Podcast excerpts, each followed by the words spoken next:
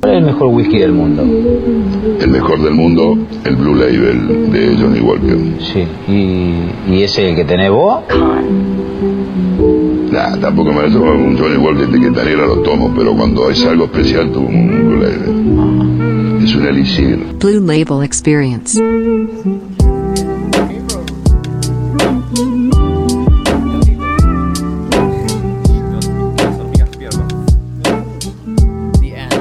Bueno, ahora sí, estamos oficialmente grabando. Estamos. Bueno, ¿Ya subiste tu historia? No, la, la guardé, la guardé después. la subo. Así la toqueteo después, boludo.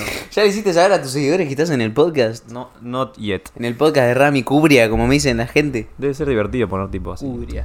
Cubría. Es Cubria, es Cubria el apellido. Cubría. Con tilde en la I, Dije porque cubría. estaba cubriendo, cubría. Además venimos, pará, guacho, venimos de un gran viaje, ¿eh? Go. De Mar del Plata, los tres juntos. Sí. Épico. Se las hice Épico. pasar bien. Sí. Sí, sí, sí. Pi- Pierpa es. no, no, no tengo palabras para escribir a Pierpa, boludo. Mar del Plata es la ciudad de Pierpa. No. Bueno, Pierpa, Pierpa es el dueño de Mar del Plata. moment. Pierpa llega a Mar del Plata y le pone la alfombra así roja. humble moment. No, pero bueno, la pasamos muy lindo, boludo. Y eso fueron dos días. Barra- no, tres días, dos noches. Paramos en el teto de rama. Tres días, dos noches en Orlando. Compré ya un turbo compresor 80.000. Y un viaje a las Bahamas. Bueno, eh, vamos a presentarlo. Nosotros en Sí, el sí, grupo cercano a amigos le decimos Pierpa por una anécdota que ya contaremos. Pero estamos con el gran Valentino. ¿Marquesini se pronuncia el apellido? Sí, qué bien, qué buena. Ah, Marquesini intro. se Bueno, pronuncia. Marquesini depende, ¿viste? Si estamos en Italia, Marquesini. Si estamos acá, Marchesini. La indiferencia, la verdad. Es, es nula la diferencia. Es lo mismo. Te Eh, pediría si pones el micrófono un poco más cerca. Ahí. Ahí va. Valentino alias Toto, que en el grupo cercano de amigos es Pierpa. Sí, qué sé Sí, yo. Pierpaolo Barbieri. Si querés puedes contar la anécdota de por qué te decimos Pierpa. Bueno, en realidad estábamos en Endeavor. a un- la, la segunda vez que nos veíamos, creo. Un día que. Fue la segunda se vez ve- que nos vimos. Yo fue la primera que lo vi a él. ¿En serio? Sí, a vos ya te había En visto. Endeavor fue la primera vez que, que Estaba Mauro con moños, zapatillas, tipo. Estaba. ustedes. No, Mauro estaba full Mauro. Yo estaba moñito, traje. Mauro, Mauro tuvo una etapa de full moñito traje. Sí, sí, Sí. sí. Sí, sí, Me sí, fue acuerdo. una época. Después la, ustedes... Fue como la etapa emo de Mauro. La, la audiencia me segmentó la marca y me dijo, vos usás campera de cuero, no usas más traje. Bueno, está bien. se Claro. puede- Era tipo tu propio jefe Starter Pack. pero. Pero nada. Starter pack. Starter pack. Pero nada, me acuerdo ahí, estábamos tomando un cafecito, llegó Rama, se le avalancharon 27 monos. ¿Te acordás, boludo? Tipo, era ya invasivo, pero bueno, Sí, estaban sí. apoyando a los privados ahí. Creo que llegaron los de la ORT, ¿no? Que fueron todos así. "Uah". Sí, ese, ese día fue muy falopa, boludo. Fue un... Me sentía el duco, boludo. Qué bueno que estuvo, porque además nos abrió tipo como la cabeza una banda. Sí, Onda, ese evento tipo, fue una locura. Fue a abrir la cabeza. Y nada, estábamos ahí en un eventito viendo a. No me acuerdo a quién era. Estaba Mateo Salvato entrevistando, creo que a Patricio Valdemura. A, a tres chats. Estaba a ver, al de Bercel, a Guillermo Rauch, Rauch, el CEO de Versailles. al de Tienda Nube. proveniente de, Lanús, el de Tienda Nube. Y- De, de Litva, ingeniería electrónica creo que estudió, no me acuerdo cómo se llama. Sí. Y el otro era Patricio, el de. Patruco. El de Mural. Mural. Patruco, sí. Y nada, nos pidieron que nos les dimos una mano a los pibes para bajar las sillas. Estábamos con Felo ahí. Había chico, creo que un ayudante de Litva que estaba trabajando ahí para Endeavor. Nos dijo, che, nos das una mano para bajar las, las todo el tema de- del furniture, o sea, la silla, los muebles. Y aparece un viejo, creo que organizaba ahí. Y me dice, dale, Tomás, subí, te toca a vos. Y yo digo, ¿cómo que me toca a mí? Si vos no sos Pierpaolo Barbieri y tenés que subir. Dale, Pierpa. Felo ahí. se Haz lo empezó- tuyo. Felo se empezó a cagar de risa y le digo, no, maestro, te confundiste. Pero, pero igual, más adelante puede llegar a pasar eso. Todavía no. Pero nada, fue muy gracioso porque fue, Fue, muy fue divertido. Sí. Para el que no conoce a Pier Paolo Barbieri, el original, es el founder de Walla. Sí. Y también es alto como él, fachero, rubio. Tojito claro. celestone, Claro, viste. sí. Así. Sí, un prócer de Argentina, el CEO Claro, de Walla. claro, como, como Sí. San Martín, viste, algo así. Profesor de historia es el tipo. Ah, sí, mal. Estudió historia, Pier Paolo. Sí. Está Qué pegado. Qué Aparte nada que ver, o sea, Nada que ver. vintage. Está en una Vintage. y el loco estudió historia, o sea, ahí te das cuenta cómo conecta los dots. Sí, boludo. Completamente eh, aleatorio. Es que la Matrix funciona así, o sea, es como que no, no necesariamente no necesariamente te tenés que dedicar a lo que estudiaste, o sea. Claramente. Bueno, Y- si querés me presento un poquito así. Sí, por favor, por favor. Eh, nada, qué sé yo. o sea, Presentate, Valen- Valentino presentate. Marquesini, como dijo Mauro, 19 años, qué sé yo.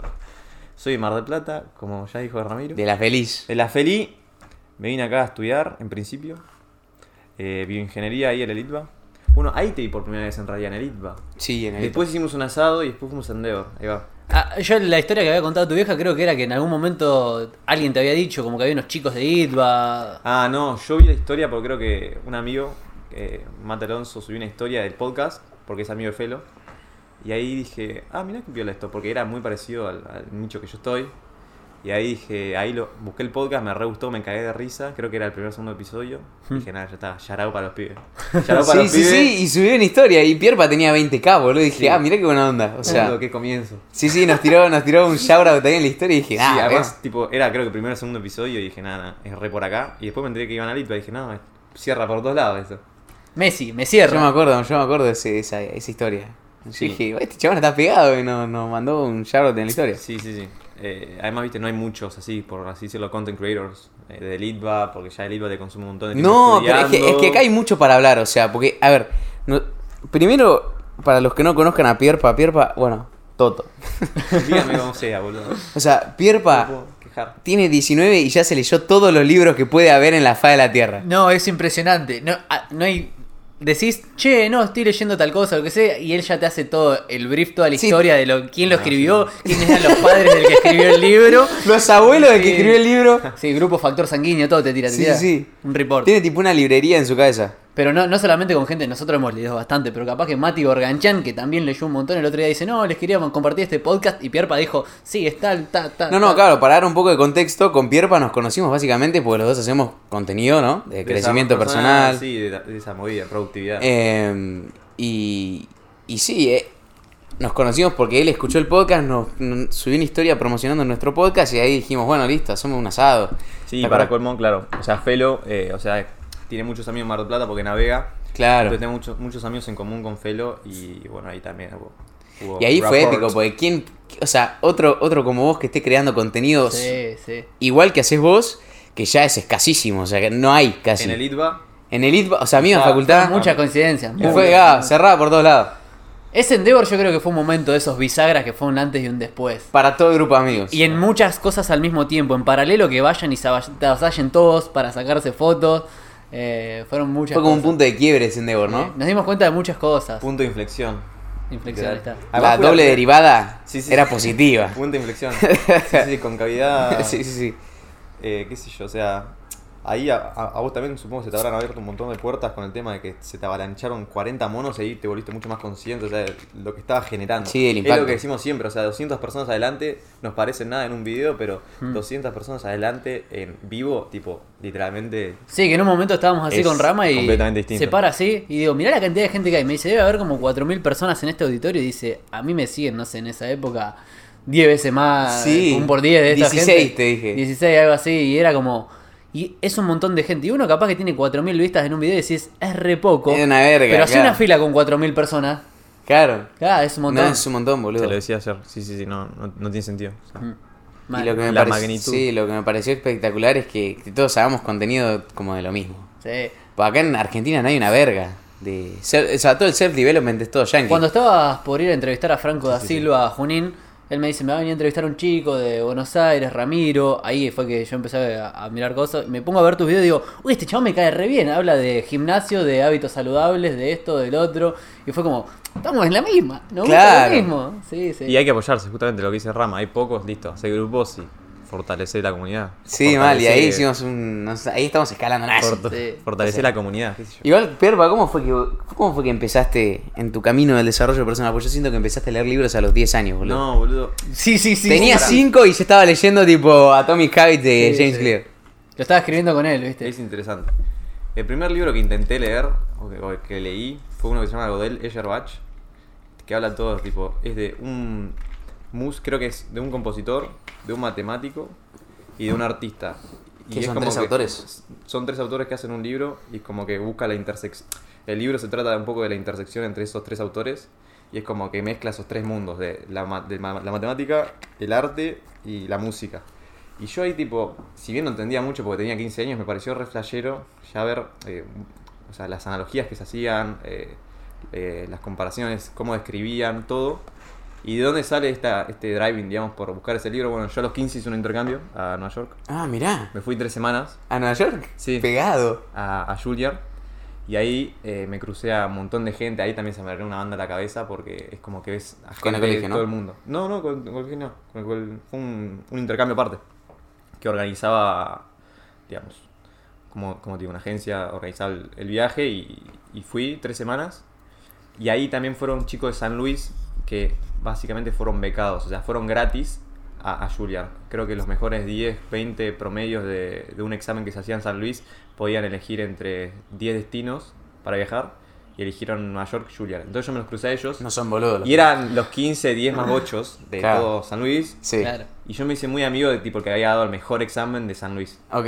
Y ahí el loco eh, me voló la cabeza porque lo único que se compraba eran libros. ¡God! Ay, es que cla- No se God. compraba ropa, se compraba libros. se ponía a jugar al ajedrez ahí en los parques y le ganaba a los viejos. Claro. Y a mí me reflejó eso. O sea, el pibe era un, bocho. sí, sí, sí, era un bocho. Y me reflejó. O sea, ahí fue como que se me despertó algo y por suerte fue temprano, a los 15. Sí, claro, sí, sí. No es que además esa edad los pibes a los 15 tienen el pito re duro, están, están en otra. Sí, yo era igual que todos, pero simplemente. Vos tenía- también tenías el pito re duro. Sí, claro. Obvio. Yo simplemente era. No sé, Me da siempre mucha me, gracia que digamos pito. me interesó el lado geek de las cosas, aunque no era un, por ahí no aparentaba ser un geek, qué sé yo. O sea, siempre me interesó el tema de, o sea, lo que te digo, de las flayadas como el- ¿Y de dónde crees que viene ese interés? Por ahí en parte de, de mi viejo, qué sé yo. Pero Pues tu papá es un gran emprendedor. sí, mi viejo es emprendedor.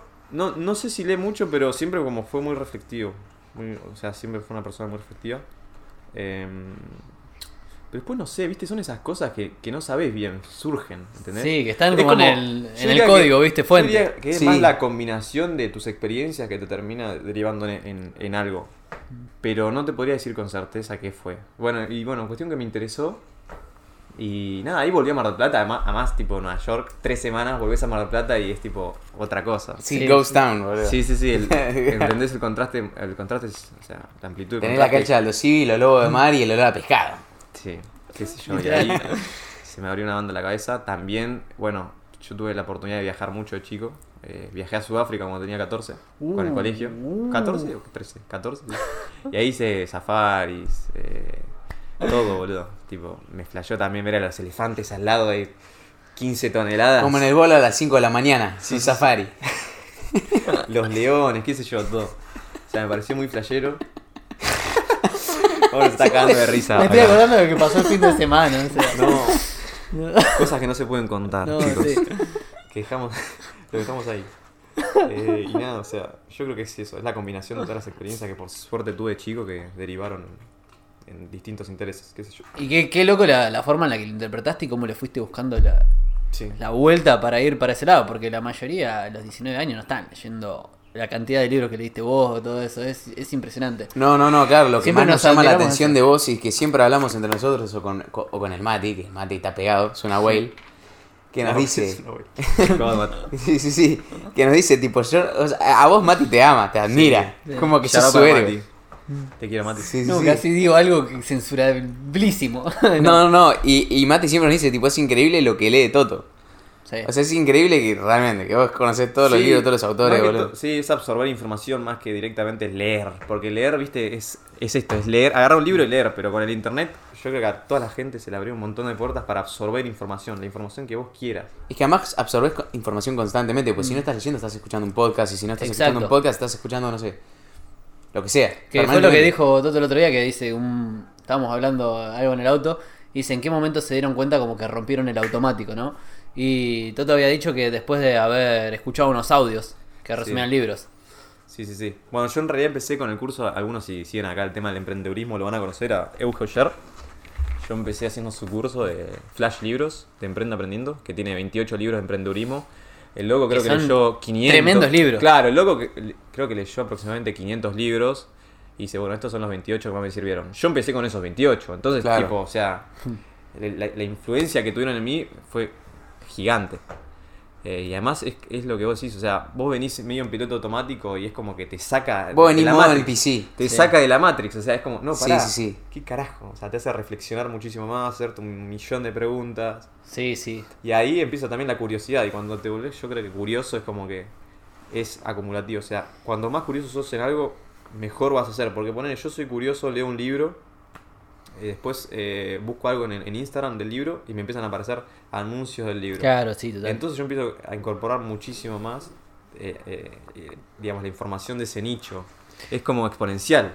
Sí, creo que eran las frases de Seneca que pasaste el otro día al grupo de WhatsApp que decía, ¿estás usando los medios vos o estás usando las redes sociales vos o te están usando a vos? Algo así puede ser que había una de esas y vos las usaste a las redes en vez de que las redes te usen a vos con sus algoritmos para consumir contenido, consumir, consumir, consumir y, y mejorar. Y encima siempre decimos, consumimos contenido y después lo importante es cómo unís los diferentes tipos de contenido y haces otra cosa. No, y además el, ver- el verdadero hack en la Matrix es cuando te juntás con amigos, que Uh. todos leen y todos absorben información y después tenemos grupos de amigos como el nuestro que vos el otro día pasaste un paper y el Pierpa se pasa la frase de Seneca y es como que permanentemente... Es exponencial. Sí, es Sí, sí. exponencial, tipo compartir información co- constantemente y aprender y aprender y aprender y después charlar entre nosotros. Algo que me pasa a mí que, que es re gracioso y que el otro día me dicen, estás todo el día hablando de tus amigos. O sea, como- todo el día hablando de tus amigos. A mí me sea, pasa lo mismo, boludo. Y, y sí, o sea, porque la paso re bien, soy feliz con el grupo de amigos, compartimos mucho conocimiento, o sea, es un grupo de amigos que admiro, que respeto, que, o sea, yo lo- a Pierpa lo admiro y lo respeto en un montón de cosas, a Rama también otro montón de cosas, tienen cosas en común, entonces como, wow,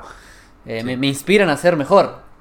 Eh, Es mortal tener un grupo de amigos así. Obvio. Todos tendríamos que tener un grupo de amigos. No, es, sí, es exponencial. Retocando, retocando un poco antes, tipo, me quedé pensando, ¿no? En lo, en lo que decían de cómo, dónde surge esa, ese driving, de ese, esa motivación intrínseca de querer ser curioso y así. Bueno, viste, el otro día te mostré, mi padrastro tiene una biblioteca también. Sí. No, tiene es toda la pared biblioteca. Toda la pared llena de libros. tiene. Siempre viví con una biblioteca también al lado, eso también, yo creo que también influyó un montón, influenció un montón desde chico. Esa es la frase, ¿eh? Siempre viví con una biblioteca al lado. God. Sí, o sea, es, es lo que te digo, o sea, se te mete en el subconsciente de chico y vos vas creciendo con esas cosas. Nada, me acordé. Qué, qué, qué, qué lindo que como- es eso. ¿Y cómo, cómo influye el entorno? El entorno es todo cuando No, se- el entorno es todo. Quería leer un libro, la otra vez Meditaciones, y por ahí no me lo iba a comprar. Pero, el- o sea, lo tenía al lado y lo pude, o sea, no tuve que gastar nada de energía para tener el libro al lado mío, ¿entendés? Claro. Eso fue buenísimo, porque qué sé yo, por ahí te lo compras por Mercado Libre y bueno, tenés que decir, bueno, voy a gastar 3 mil pesos, 4 mil pesos en este libro. No, Claro. directamente lo tenía al lado y entonces lo incorporé. Claro. Claro, y vos creciste en ese entorno que permanentemente favorecía que vos aprendas. Sí, exacto. expandas. Sí, totalmente. Porque Por suerte, sí. además, siempre tuve las necesidades básicas cubiertas, entonces eso me dio la. me permitió también explorar ot- otras cosas, la curiosidad, eh, un montón de otras cosas que si vos no tenés para comer no podés explorar, explotar. No, O sea, obvio, exacto. Como, qué sé yo, ¿no? ¿Qué, cómo- es, qué es lo que se habló? Fa, ¿qué- eso hubiera sido un podcast resarpado cuando volvimos de Mar del Plata No, a la noche. Qué no, pedazo no, de eso no charla. tuvo sentido, boludo. Fue como que todos íbamos reflexionando de la vida que tuvo cada uno y todo eso y volvimos apreciando mucho más la vida. Es que las mejores charlas se van volviendo de un viaje, boludo, en la ruta. Olvídate. Literalmente se, o sea, se hacía de noche y nos, nos, digamos, absorbimos completamente en el auto y empezamos a hablar. Mauro se hizo unos storytelling tremendo de- desde que era chico hasta la actualidad. Y con Rama estamos escuchando atentamente Sí, sí, Wisely. Sí, sí, sí. Fue súper Aprendiendo placentero. de la historia de Mauro, boludo, posta. Muy bueno, muy buen viaje también, boludo. Sí, o sea, sí. nos sirvió mucho para conectar entre todos y Sí. bueno. Y algo que destaco Primero mucho muchos. de, de ellos dos, perdón, No, sí. es que mm, siempre uno tiene como excusa las circunstancias o, o todo lo que va pasando y es como que, mm, a ver, yo conozco gente que ha tenido todas las posibilidades, buen dinero, buena familia, todo, y se siente como dice Mark Manson en el libro El sutil arte de que casi todo te importa una mierda, se siente con derecho a todo porque tuvo una vida excelente o por- con derecho a todo porque tuvo una vida de mierda. Y ellos dos son un claro ejemplo que a mí me cambió el modelo mental Sí. de que podés tener una familia hermosa, amorosa, linda, cálida, con mucho dinero y que lo aprovechen y se apalanquen. Yo tenía un miedo muy grande de que el día que tuviera hijos, porque sé que voy a, a tener muy buen poder adquisitivo, Y que fueran vas a tener muchos hijos, porque, fueran- ese- porque Mauro está fértil. Está fértil. no le falta fertilidad, boludo. Todo hilo más con 80 hijos por todos lados. Como Mauro es como un caudillo, ¿viste? De Entre Ríos, que tenían 70 hijos, ¿viste? No, no. Después tenés 150 primos. El loco La- de el Domínguez. La vendemos, la vendemos. Y nada, me encanta eso, que veo que tuvieron muchos recursos y con los recursos se apalancaron y le metieron con todo. Es una responsabilidad positiva, creo yo. O sea, Sí, que lo hablábamos con vos, ¿no? Es como que decís con todo lo que te- con todo lo que tenemos, es que lo hablábamos también escuchando tu historia. Que viste que en un momento te dijimos tipo, con esto que nos estás contando es como que lo único que quiero es levantarme mañana y laburar 70 horas. ¡Epa! Está batida. Se excitó, se excitó. Eso está grabado. La Sparkling Water está yendo para todos lados. Eh, es lo que hablábamos, boludo, que, que escuchando tu historia, lo único que nos queda a nosotros es tipo levantarnos, laburar 10 horas, estar, no sé, permanentemente haciendo cosas porque, porque lo tenemos servido, ¿entendés? O sea, no hay otra opción que dejar la vida. Sí, total. Que mientras tengas, lo, lo dijiste hace poquito, mientras tengas salud, mientras tengas las, cosas, las necesidades básicas básicas. cubiertas, ya está. Ya está. Eh, algo que yo noté, al menos eh, en mi caso, que siempre tuve la- las necesidades básicas cubiertas, es que tenés que practicar la gratitud porque si no, eh, las das por hechas. Y te empiezan a preocupar cosas que al lado de las que tenés son insignificantes, ¿entendés? Tipo Wow. boludeces. O sea, no sé si alguna vez te pasó a vos, pero si no practicas la gratitud, o sea, el ser humano se adapta a todo lo que tiene. Entonces, yo que sé, tengo una mansión, cinco aviones, pero te adaptás a eso. La felicidad es instantánea, es gratificación instantánea, es dopamina, serotonina mezclada, felicidad. Literalmente, entonces, eh, practicar la gratitud constante es re importante. Y eso, además, no tenés que tener guita para practicar gratitud. Lo puede hacer cualquiera. Sí, y que hay muchos autores que dicen, si no te sentís agradecido con lo que tenés hoy, entras en un estado de carencia que tampoco vas a disfrutar lo que tengas mañana, estás siempre No, en exacto. carencia. Y otra cosa que, que lo hablamos una vez que estábamos volviendo de un stream para allá, para Palermo, Perpa dice, che, ¿y ustedes meditan? También acostumbrados a tener el hábito de meditar. Es como que tiene todos los hábitos positivos los. Sí, sí, sí, sí. es como sí. check, check, check, check, check, Sí, check. sí, tipo en la, en la sheet de Self Development, Pierpa chequea todos los ítems, Sí, sí, sí. No red flags. a chequear. Nada. No, sí, obvio. Con la meditación empecé. Uy, ese también fue un reflash. Bueno, Rey Delio, viste, este. Que está acá, no sé si se ve. No sé dónde está la cámara, pero Rama lo tiene Sí, en tapa sí. dura. Excelente, qué lindo que es. Eh, siempre dijo que meditó desde chico. Y yo me acuerdo tener 17, 16, ver un, un artículo del pibe que decía: Yo medito desde los 17, fue una de las cosas que más me sirvió para desarrollarme, para tener más perspectiva y todo. Vi todos los be- beneficios positivos que tenía y dije: Ya está, tengo que empezar a meditar.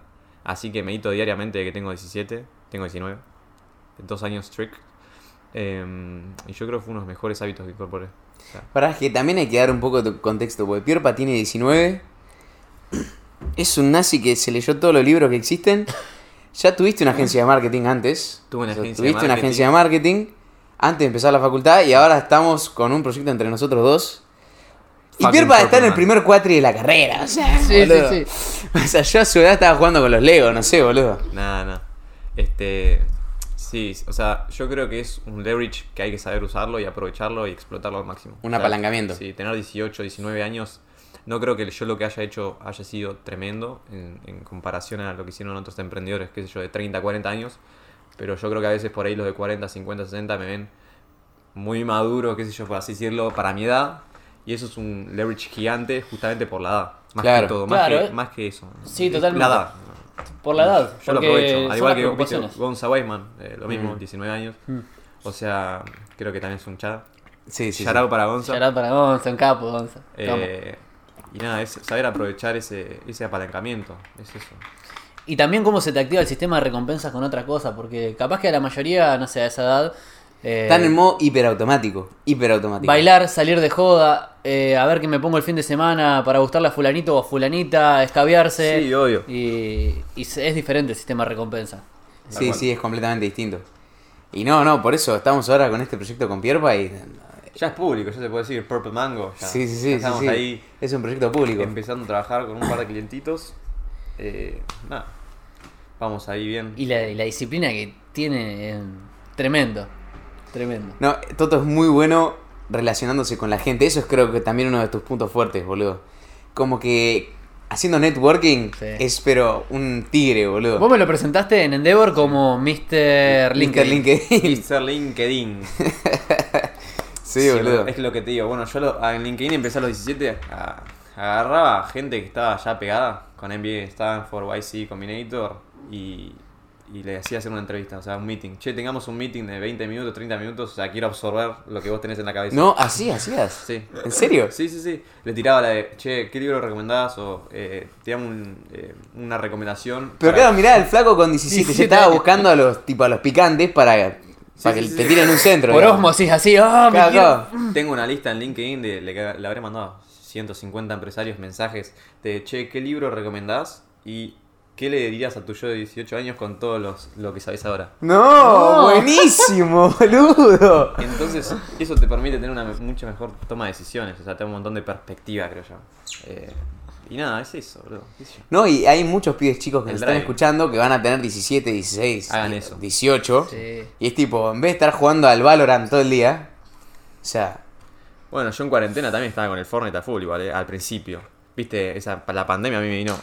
Me vino muy bien, a fin de cuentas, pero al principio a mí, o sea, me agarró un rebajón. Sí. O sea, supongo a un montón de gente le va a pasado lo mismo. pero, eh, nada, colegio virtual, no puedes salir de tu casa. ¿Estabas en Mar del Plata No o estabas acá en al Cata? gimnasio, No, en Mar del Plata. Ah. Yo vine a vivir acá a Buenos Aires en febrero. Ok. Eh, estoy viviendo solo, sí. Eh, eso también es un tema, vivir solo. Allá a los 18, 19, eh, te vas curtiendo, Sí, sí, sí. vas madurando más. O sea, es distinto, boludo, te juro que es distinto. Más cuando es lo que, lo que digo antes, siempre tuviste todas las necesidades básicas. Entonces vos tenés 18 y 19 y vivís solo. Si no te cocina vos, no te cocina nadie. Si no, o sea, si no lava los platos, no lava nadie. No, Si- sí, sí, sí, literal. Exacto. Y eso también es genial. Para mí es, es te vuelve más antifrágil, como decía Taleb. Uh. Es genial. Uh, qué buen libro. Antifrágil. Ese también es un... Yo también lo conocí, esos libros, por Grande. ayer, cuando venía leyendo bastante. Digo, bueno, a ver, había escuchado sobre Flash Libros y yo quería leerlos los libros. Entonces me los fui comprando allá en la, cuando estaba en la cuna de progreso y los empecé a leer, a leer, a leer. Después tuve Flash Libros, que eran como los resúmenes. Y va, cuando lees esos 28 libros te patea la cabeza. Ah, ¿lo hiciste vos entero el curso también? Sí, Ah, vos. Mirá, mirá. Bien, nice. boludo. sí, sí, sí. Es, Bien, bien. es muy bueno, muy, No, muy bueno. Hiper recomendable ese curso. Si vos tenés 17, 18, hacelo. O sea, Sí, sí. Eh, Es que vale también es la como pena. la etapa para absorber la mayor cantidad de información posible. Exacto. O sea, porque capaz estás en quinto año de colegio, tenés mucho tiempo libre. O sea, no tenés No tenés responsabilidades. responsabilidad de nada. O sea, no tenés que cuidar de nadie, no ten- o sea, Claro. no tenés ninguna responsabilidad. ibas a fútbol, rugby. no yo. puedo, tengo fútbol. No puedo, tengo fútbol, nada más. ¿Entendés?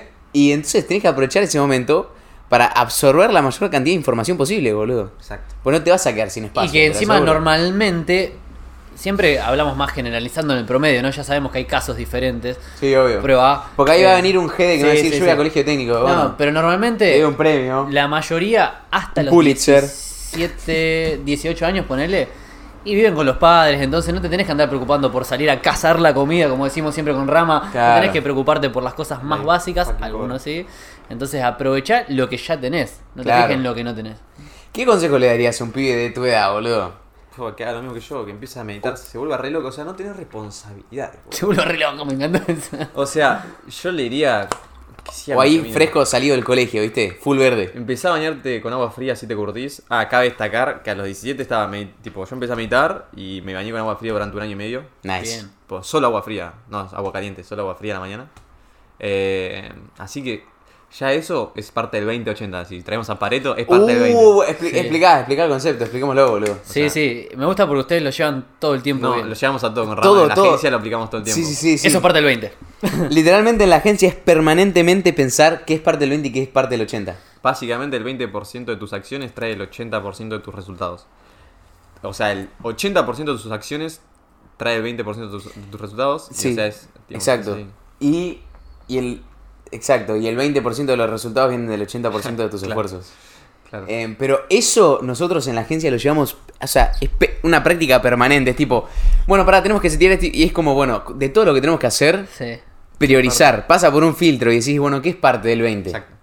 Y eso es lo que hacemos primero. Llevándolo a la teoría de Kobe, que capaz que es un libro que también han leído, el de los siete hábitos, es como saber priorizar lo importante por sobre lo urgente. Lo urgente Sí. es todo lo que va pasando ahí y lo importante es las cosas que tenés que hacer para lograr los objetivos. ¿entendés? Sin distraerte.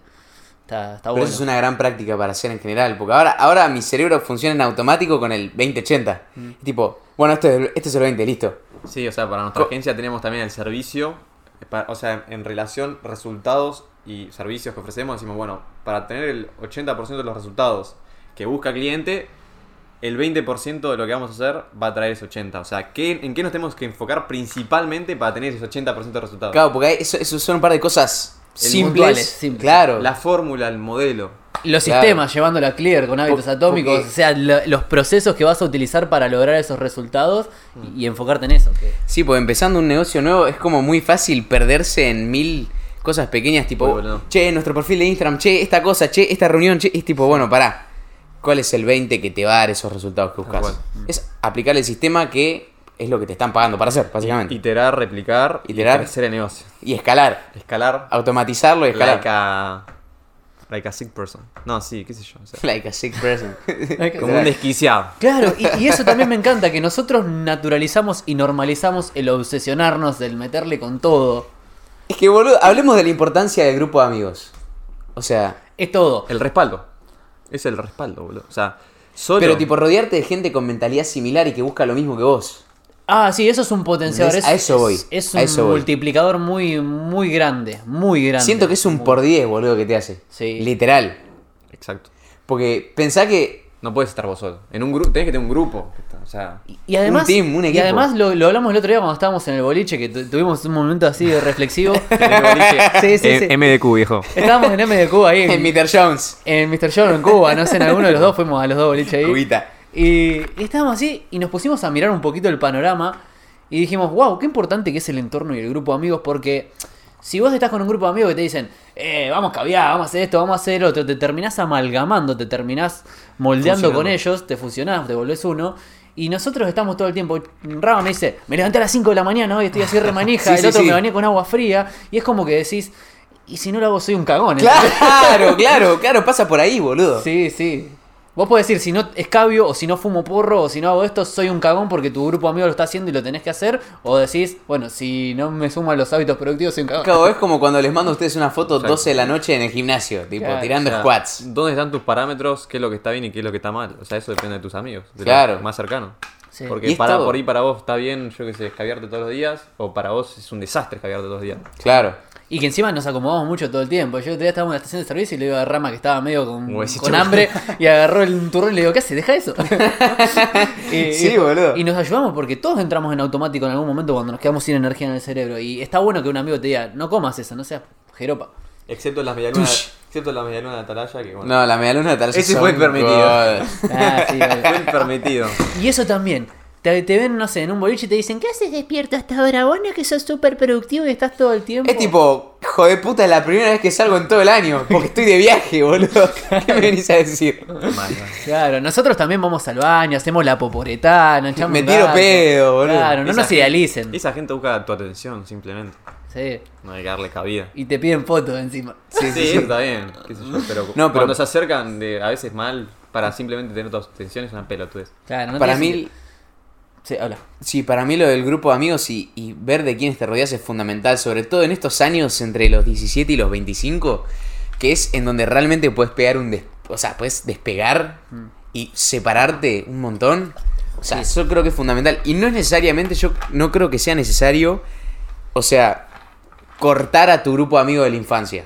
No, Porque yo lo, yo lo dije en un podcast anterior que dije, no se trata, o sea, de cortar relaciones, sino de decir, bueno, ¿cuánto tiempo le dedico a cada grupo de amigos? Igual creo que ¿No? el, eventualmente te terminás alejando porque ya no tenés intereses en Sí, común. pero no necesariamente no, los no tenés cortás, que hacerlo. O sea, yo, yo todavía tengo grupos de WhatsApp con amigos del colegio que no me veo todos los, Claro. todos los días como con ustedes. Te juntás a comer pero asado. un asado capaz Claro, me junto una vez por mes y no es que corté relación y voy con ellos, me cago de risa y listo. Tampoco sos un robot, sos Claro, un hermano. sí, sí. Porque hay veces como que se da en redes este mensaje de decir, tenés que cortar a esos amigos y cortar relaciones. tipo, no, no hace falta. O sea, You don't need to sleep. Claro. Claro, simplemente tenés que ser consciente de cuánto tiempo le dedicas a cada relación, porque tenés que ser consciente de que esas relaciones te contagian por osmosis todos los hábitos que tienen inculcados. God. Oh, por osmosis, ojo con eso. Osmosis. Osmosis. Sí. Che, y Engineering facts. pi- pinchando un poquito entre este y otro. ¿Cómo describirías tu infancia? No, mi infancia, 10 puntos. Yo la pasé, me caí de risa, o sea, me la pasé muy bien. Sinceramente tengo buenos recuerdos de mi infancia. Eh, no, tu- no tuve muchos traumas, nada de eso. No, por claro, suerte. Hay, hay que hablar un poco de eso porque es un lo modelo de lindo. familia muy particular, además. No, no, claro, Ah, bueno, sí, o sea, mis, mis viejos están separados, se separaron cuando yo era chico, tenía un año, dos. Y siempre vi con un padrastro que estaba con, con mi vieja, eh, o sea, de los dos años, del año. Y bueno, mi viejo que ahora está, que también tiene, eh, sería mi madrastra, que, y de ese lado tengo a mi hermano de tres años. ¿Nunca le tenés resentimiento oculto a tu padrastro que sabiendo que se le está... No, no. no, no. Yo siento que yo, yo siento que tendría resentimiento oculto. No, boludo. Boludo, yo nací así, o sea, literalmente. O sea, qué sé yo. Para mí siempre fue muy común. No. Eh, y la infancia, o sea, es lo que te digo, siempre. Bueno, yo soy- siempre fui más grande de todo. O sea, siempre fui el que literalmente agarraba la machete y abría el pasto largo para pasar. ¿Ya? O sea, Nice. porque no, no, no tengo primos más, más grandes, eh, tengo hermanos más chicos y siempre fui, o sea, nunca tuve como un ejemplo más grande. Claro, un modelo de referencia. Modelo de referencia de mi generación, ¿no? O sea, están mis viejos, mi- mis abuelos, mis tíos, pero de, de mi generación, no, siempre Claro. fui yo el, el más grande. ¿Y, y cómo lo llevaste ese rol? Porque a mí me ha pasado, por ejemplo, en diversas áreas, cuando estaba en Taekwondo en Junín, me pasó que yo era la categoría más alta, por lo menos en mi escuela ahí en Junín, Mm. y no había otro, otro que estuviera ahí, y el otro era el cinto negro, el profesor, pero no entrenaba a la par con nosotros. Entonces yo, se- a mí se me dificultaba, tipo, encontrar una motivación intrínseca en el practicar Taekwondo, porque no era que tenía alguien que yo veía y que estaba haciendo la forma que me quedaba adelante y todo eso. ¿Cómo, cómo lo llevaste vos eso? decir, ¿a quién modelaste? Ah, ¿quién modelé?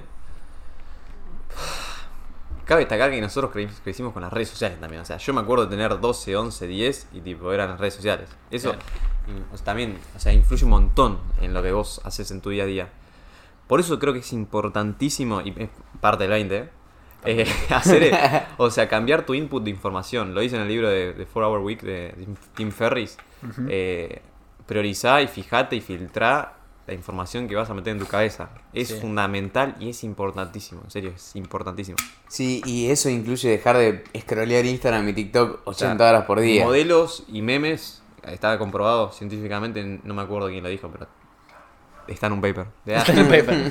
pero, pero, pero nada, modelos y, o sea, memes así, te gastan un montón de energía mental que después básicamente, o sea, la fuerza de voluntad se baja más rápido. Para, ni hablar de del porno, cosas, amigo. Dopamina. Te mata la cabeza el porno. Sí. Tipo, te arruina Imagínate la motivación. Todos los días, o sea, es una locura. Y aparte, te- hoy en día tenés una variedad infinita de todo lo que pueda haber en el mundo, imagino. Entonces es como que lo que quieras lo podés tener ahí en un clic y después te genera contraste con tu vida, porque tu vida no está tan buena como puede estar en una película. No, No, es, no, es un arma de doble filo. O sea, literalmente. Hay que, por eso hay que. Yo creo que el que sabe aprovecharlo se va a diferenciar muchísimo más y el que no sabe aprovecharlo va a quedarse en la miseria. Es así. O sea, la brecha se abre muchísimo más. Porque es lo que yo te digo. Yo aprendí un montón, boludo, de, la- de las redes. O sea, cuando empecé mi, mi camino, por así, después, por así decirlo, después de haber leído estos 28 libros, eh, audiolibros, había escuchado estos 28 audiolibros, me cambió un montón el modelo mental de cómo, cómo, cómo acciono, ¿entendés? ¿Cuál es mi modelo de toma de decisiones? Claro. ¿A qué cuenta seguía en Instagram? Eh, o sea, empecé a ser mucho más consciente en eso y eso es re importante. Para mí es fundamental que la gente sea consciente de a quiénes están siguiendo, porque eso es básicamente información que te llega 24 horas. Te estás promediando con lo que estás viendo y si estás mirando estupideces te estás volviendo un estúpido. Todo claro, no- sí. o sea, pero literal, boludo. O sea, fíjate bien a quiénes se dice en Instagram, qué mirás en TikTok. O sea, si vos abrís tu TikTok y lo primero que te aparece es una mina del UPD moviendo el orto, No, chao. No. y encima vos después te quedás scrolleando 40 minutos eso, Cognitivamente es un desastre. es un desastre, boludo. Nosotros nos cagamos bastante a pedo, ¿eh? ¿Qué haces? eh? Eso parte Sí, del sí, 80. sí, sí. Cabe destacar que somos humanos y nos pasa. O sea, no Sí, sí, somos- sí. Simplemente No, somos conscientes de lo que estamos haciendo. O sea, mirá, a veces nos jugamos con Rami, con, uy, sorry, Sí. con Mauro. Mirá, ahí eh, estás desperdiciando dopamina barata. Porque estás scrolleando por ahí, mirás una, una mina en Instagram y no, dopamina barata. Claro, pero ahí. fíjate, eso es el grupo de amigos, boludo. dopamine, bitch. Claro, claro, yo, te veo viendo, tipo, así, una mina en bola en Instagram y yo te digo, pará, guacho, dopamina barata, tipo, sos un... Y ojo, y está bien a veces hacerlo de forma consciente para relajar un rato. Sí, el otro día. Toto estaba jugando al tenis un ratito ahí y yo fueron le dije, yo le dije, estás en modo bot. Pero fueron Sos un bot. tres minutos, hizo Sí. tac, tac, tac, tac, se le bajó Sí, un obvio. poquito y siguió. Es que el- es eso, es ser consciente. Es ser consciente, por lo menos ser Ser consciente. consciente. Que sea una elección. Soy consciente que estoy desperdiciando dopamina. Dejame un rato de desperdiciar dopamina, nada más. Claro. Soy sí. humano. Claro. Yo, Nada dije, sos un bot. Archivo.jpg. Claro, tampoco somos robots que Modo Non-player character. Ay, qué bueno cuando encontramos las definiciones en internet. Un NPC. No, pero, bueno, No, boludo. sí, hay que usar las redes conscientemente. Esa es la conclusión, me parece, de lo que... Sí, sí, es espectacular. Y es espectacular. A ver, y, a ver, Toto, esta pregunta Dale, se ver. Ramiro otra vez. No. ¿Cómo te visualizás de acá a Uh, 5 o a 10 uh, años? buenísima, de- agarrar el rango de tiempo que vos quieras y decir, de acá a tantos años me veo, sería haciendo qué y de repente con Sí, qué grupo no, de personas. No, bien claro. O sea, grupo de personas siempre, o sea, es este estilo. O sea, puede variar las personas, pero, eh, o sea, lo que no varía es el, el contenido. O sea, o al menos la motivación, el desarrollo personal. O sea, que es lo básicamente el grupo es ideal. Claro. Lo que hay que hacer es iterar, nada más. Hay que desarrollar, desarrollar, iterar y seguir el mismo proceso, no, no es otra. O sea, yo en 5 años, 10 años, ponele, me veo con alguna empresa del nicho este parecido, desarrollo personal, o bueno, yo estoy estudiando bioingeniería, como dije, entonces me, me interesa en todo el lado biotech, me interesa muchísimo, el lado de neurociencias, Uh, eh, longevidad, uh. eh, todo, o sea, psicología, profesión, sí. Si bien la bioingeniería no se relaciona del todo con, yo qué sé, neurociencia, psicología, eh, Te abre puertas. Te hace entender los fundamentos, al menos. Y ventanas. Sí, sí, sí. Qué sé yo. Creo que es como un poco un factor diferencial, ¿no? Si te gusta emprender, ah, el default por ahí sería administración de empresas, que está perfecto, pero eh, creo yo que no. Es que no hay, no, no- en ningún lugar te enseñan a emprender, boludo. No. Es cuestión de tirarse y. Salvo en tirarse la al ORT muere. quizás. En la ORT capaz sí te enseñan a emprender, pero Lo que no le veo mucho sentido es que un profesor de finanzas te enseñe a emprender cuando nunca emprendió en la vida. obvio, Totalmente. no tiene sin ningún tipo de sentido. para mí tampoco. Ahí volvemos a la frase, las palabras convencen, los ejemplos arrastran. No sos ejemplo de nada, no me estás arrastrando pues no emprendiste. No, y otra cosa que a mí me voló la cabeza que es que siento que ahora que arrancamos nuestro proyecto, siento que tuvimos un MBA de negocios en dos semanas porque No, contratamos gente, leímos 40.000 libros. Fue tipo reunión tras reunión tras reunión, o sea, no tuvo No, no, no, sentido no. todo Ah, lo que fue. Agarramos una plataforma que resumía libros y incorporamos, absorbimos toda esa información de libros de desarrollo personal, motivación, productividad, Liderazgo, qué sé yo, ya no me acuerdo, Y lo boludo. resumimos en dos semanas, como 40 libros. Nada, estuvo genial eso. Y ahora no, es, también es El proceso de contratar gente fue una flayada, boludo. 700 aplicaciones en LinkedIn Tuvimos- llegaron para un sí. video editor. 700. Y con, sí, en total fueron como 800 y pico aplicaciones que tuvimos que filtrar todas. Después setear todas, tipo, entrevistas en Google Meet. Pum, pum, pum, entrevistas, entrevistas, entrevistas. En un día teníamos como 15 entrevistas, me acuerdo. Después, boludo, pará, parte re flashera, pichear tu producto a, a- a alguien, ¿entendés? Ah, que- Y que, y que te lo compren y que te pongan, o sea, el voto de confianza, que es la guita, básicamente.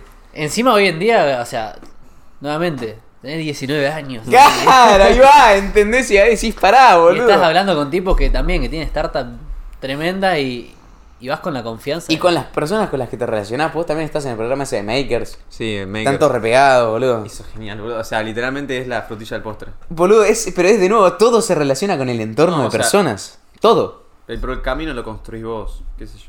No, o sea, literalmente no Me creo gustó que esa haya- frase, el camino lo construís vos. Sí, Gol. El camino, o sea, full estoico, el camino lo construís vos. Ah, La voy a anotar. Eh, el clipardo. Y notas. ¿Qué más? O sea, esto de Makers, le explico para la gente que no sabe, es básicamente Andrés Bilbao, el fundador de... ¿Se puede decir la...? De pedido ya, joder. No, a la menos uno, pedido ya a la menos uno. Pedido ya la menos uno, distinto de cero. El mundo de rap. Eh, nada, el fundador de Rappi básicamente lo que hizo fue un programa para gente emprendedora joven como yo, eh, estaba Gonza Wiseman, un par más. Eh, nada, él básicamente lo que hace es reclutar a un grupo de personas y enseña eh, mediante Zooms, meetings, todo el tema de fundraising, de comunicación, de cómo vender tanto una empresa. Sí, te da, sí, exacto, Eh, te da feedback. claro, te da feedback de cómo estás haciendo vos tu negocio. eh, hace meetings con gente que ya es regrosa, por ejemplo, la otra vez estuvo Borja dando una charla. eh, estuvo re bueno. Pero porque- básicamente, básicamente un grupo Illuminati sobre emprendedurismo donde son todos unos enfermos. Claro, Me exacto. encanta. Una secta, somos una secta. Eh, y nada, está buenísimo también, porque hay gente de toda la TAM y construir buenas relaciones interpersonales del nicho, entender el emprendedurismo, que, que está bueno eso, construir comunidad, boludo, es fundamental. Y, y nada, ahí estamos, sacando cosas para, para Purple Mango. Es fundamental saber relacionarse, porque de nuevo, o sea, es como que todos los clientes nos cayeron por tu habilidad de saber relacionarte. Y eso, eso es otro tema también que está muy bueno, es que los dos tenemos perfiles similares, pero tenemos distintas habilidades. Sí. Yo tipo, me puedo poner 15 horas a ejecutar, Executor. sí, sí, hacer to do, liquidar el to do, y después Pierpa me dice, bueno, tenemos tres meetings para tres nuevos Vos, clientes. vos sos una Oh, calculadora que la programa y repite, repite. Sí, sí, sí, literal. Entonces también rodearte con personas que tengan, o sea, que quizás vayan como para el mismo lado, pero no con las mismas, mismas habilidades que No, te, vos. te tiene que complementar. Puede tener algunas parecidas, pero se tienen que complementar en algo, si no son dos clones. O sea, Claro. hacer lo mismo. Justamente para eso haces equipo. Claro. Para encontrar a alguien que pueda hacer cosas que vos no. Sí, O, totalmente. o que tenga mejores habilidades que vos. Kobe lo dice, eh, que sean diferentes significa complementariedad, o sea, que son complementarios. O sea, en perspectiva, eso es medio flash lo que voy a decir, pero siempre lo que hago me da una analogía en mi cabeza de que la vida es como una partida de ajedrez y vos tenés que ir moviendo las piezas hasta hacer jaque mate y ganarle rey. God. O sea, eh, y creo que es eso. Es, bueno, esto- Barras. e- ese- esta persona, o sea, qué sé yo. Por el otro día tuvimos una, una conversación con, con Jan, un pibe que es un grande, que, Capo. Que también está en el tema este de growth hacking. Y, y nada, o sea, me interesaba relacionarme con él porque el, el loco es, es un crack, es uno que, bueno, él hacía TikTok, llegó, en su momento creo que es un pionero de TikTok, llegó a 100.000 seguidores de desarrollo personal. Ian, no me acuerdo el apellido, pero nada. Sí, era es medio falopa el apellido. Sí, pero bueno, está trabajando para una empresa de Estados Unidos y dije, bueno, ¿qué puede salir más de esta reunión? Literalmente, o sea, nos puede abrir un montón la cabeza y nos la abrió. Y después nos tiró un referral. Sí. O sea, o sea, de ahí sacamos un cliente, una, una relación nueva. Y nuevamente las relaciones capo. terminan siendo Nos todo. voló la cabeza la meeting. Y eso es, eso es algo que tiene Pierpa. Es como que a mí nunca se. Yo nunca tuve ese drive de salir y. Che, nos juntamos a charlar. Como que a mí siempre me dio paja eso. Decir, che, nos juntamos. nos jun-". Y Pierpa tiene eso. Y después sacás, te das cuenta de lo importante que es, boludo. Sí. Conocer gente. ¿Sabes lo que me pasó a mí? Yo recibí feedback positivo inmediatamente cuando empecé a hacer las meetings cuando tenía 17 años. O sea, yo tuve una meeting. La primera meeting que la tuve fue con Martín Carrica, que fue el fundador de Trama, el que fundó Trama en el ITBA. Y bueno, después Trama quedó y ahora, digamos, sigue funcionando, pero él, él la fundó Sigue con su el curso. Sí, sí, sí. La primera reunión la tuve con él Esa frase de navegador. eh, porque estábamos en una reunión así del ITBA y dice, bueno, el que quiere más información, hábleme por LinkedIn. ¿Por LinkedIn te tengo que hablar? ¿Qué es eso? O sea, sí, sabía que era, pero vaya, ¿qué carajo es esto? Y ahí se puso el Little Me Pierpa. hizo, me hizo un LinkedIn y le mandé para hablar y dijo, dale, tenemos una meeting de 15 minutos. Entonces tuvimos una meeting de 15 minutos. Me dijo, che, me encanta tu predisposición, tu proactividad. Es por acá, Rey, seguí haciendo esto. Listo, feedback positiva, seguía, seguía haciendo eso. Seguía haciendo eso y me lo Se te activó el sistema de Y recompensa. claro Te que además ahí está, tipo.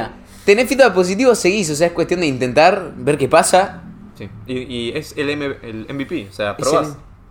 ¿Qué sé yo? No, Es- te, no te va y te va. Ese te es va. otro concepto que aplicamos permanentemente, tanto en la agencia como en en nuestras vidas personales. Tipo, ¿querés hacer algo nuevo, probar algo nuevo? Un MVP, tipo, producto mínimo viable. Claro, que nuevamente, para el que no leyó el método Lean Startup y todo eso, el- muchas veces alguno tiene una faceta de perfeccionista de no, tengo que hacer esto, el otro, el otro. Tipo, no, tenés que tener cosa un tiene que producto mínimo viable. Claro, tipo, quiero empezar un canal de YouTube, no, la edición perfecta, no, No, la que cámara la DSLR, no sé qué, no, no, no. Tu celular, te pones a grabar, haces las tomas cortas y lo subís. Ayer una chica divina buena onda que se fue a vivir a España agarra y me dice, no, porque quiero empezar a generar contenido y todo eso, y capaz que no tengo el celular y todo eso. Y ahí decís, no, subí, subí igual, todos los días. Andá a la calle Todo. y grabate. Claro. Todo. Es que nosotros ya lo tenemos incorporado con el tema de TikTok. O sea, un video funciona, perfecto. Parte 2, parte 3, parte 58. Pero no funciona y bueno, por ahí no lo seguís haciendo. Es así, eso es el MVP, no nos damos cuenta, pero Claro. inconscientemente vas haciendo el MVP. Y que nuevamente el MVP es un producto mínimo viable que vos salís, lo testeás con un X número de personas o lo que sea y vas recibiendo información, feedback de todo lo que salió mal,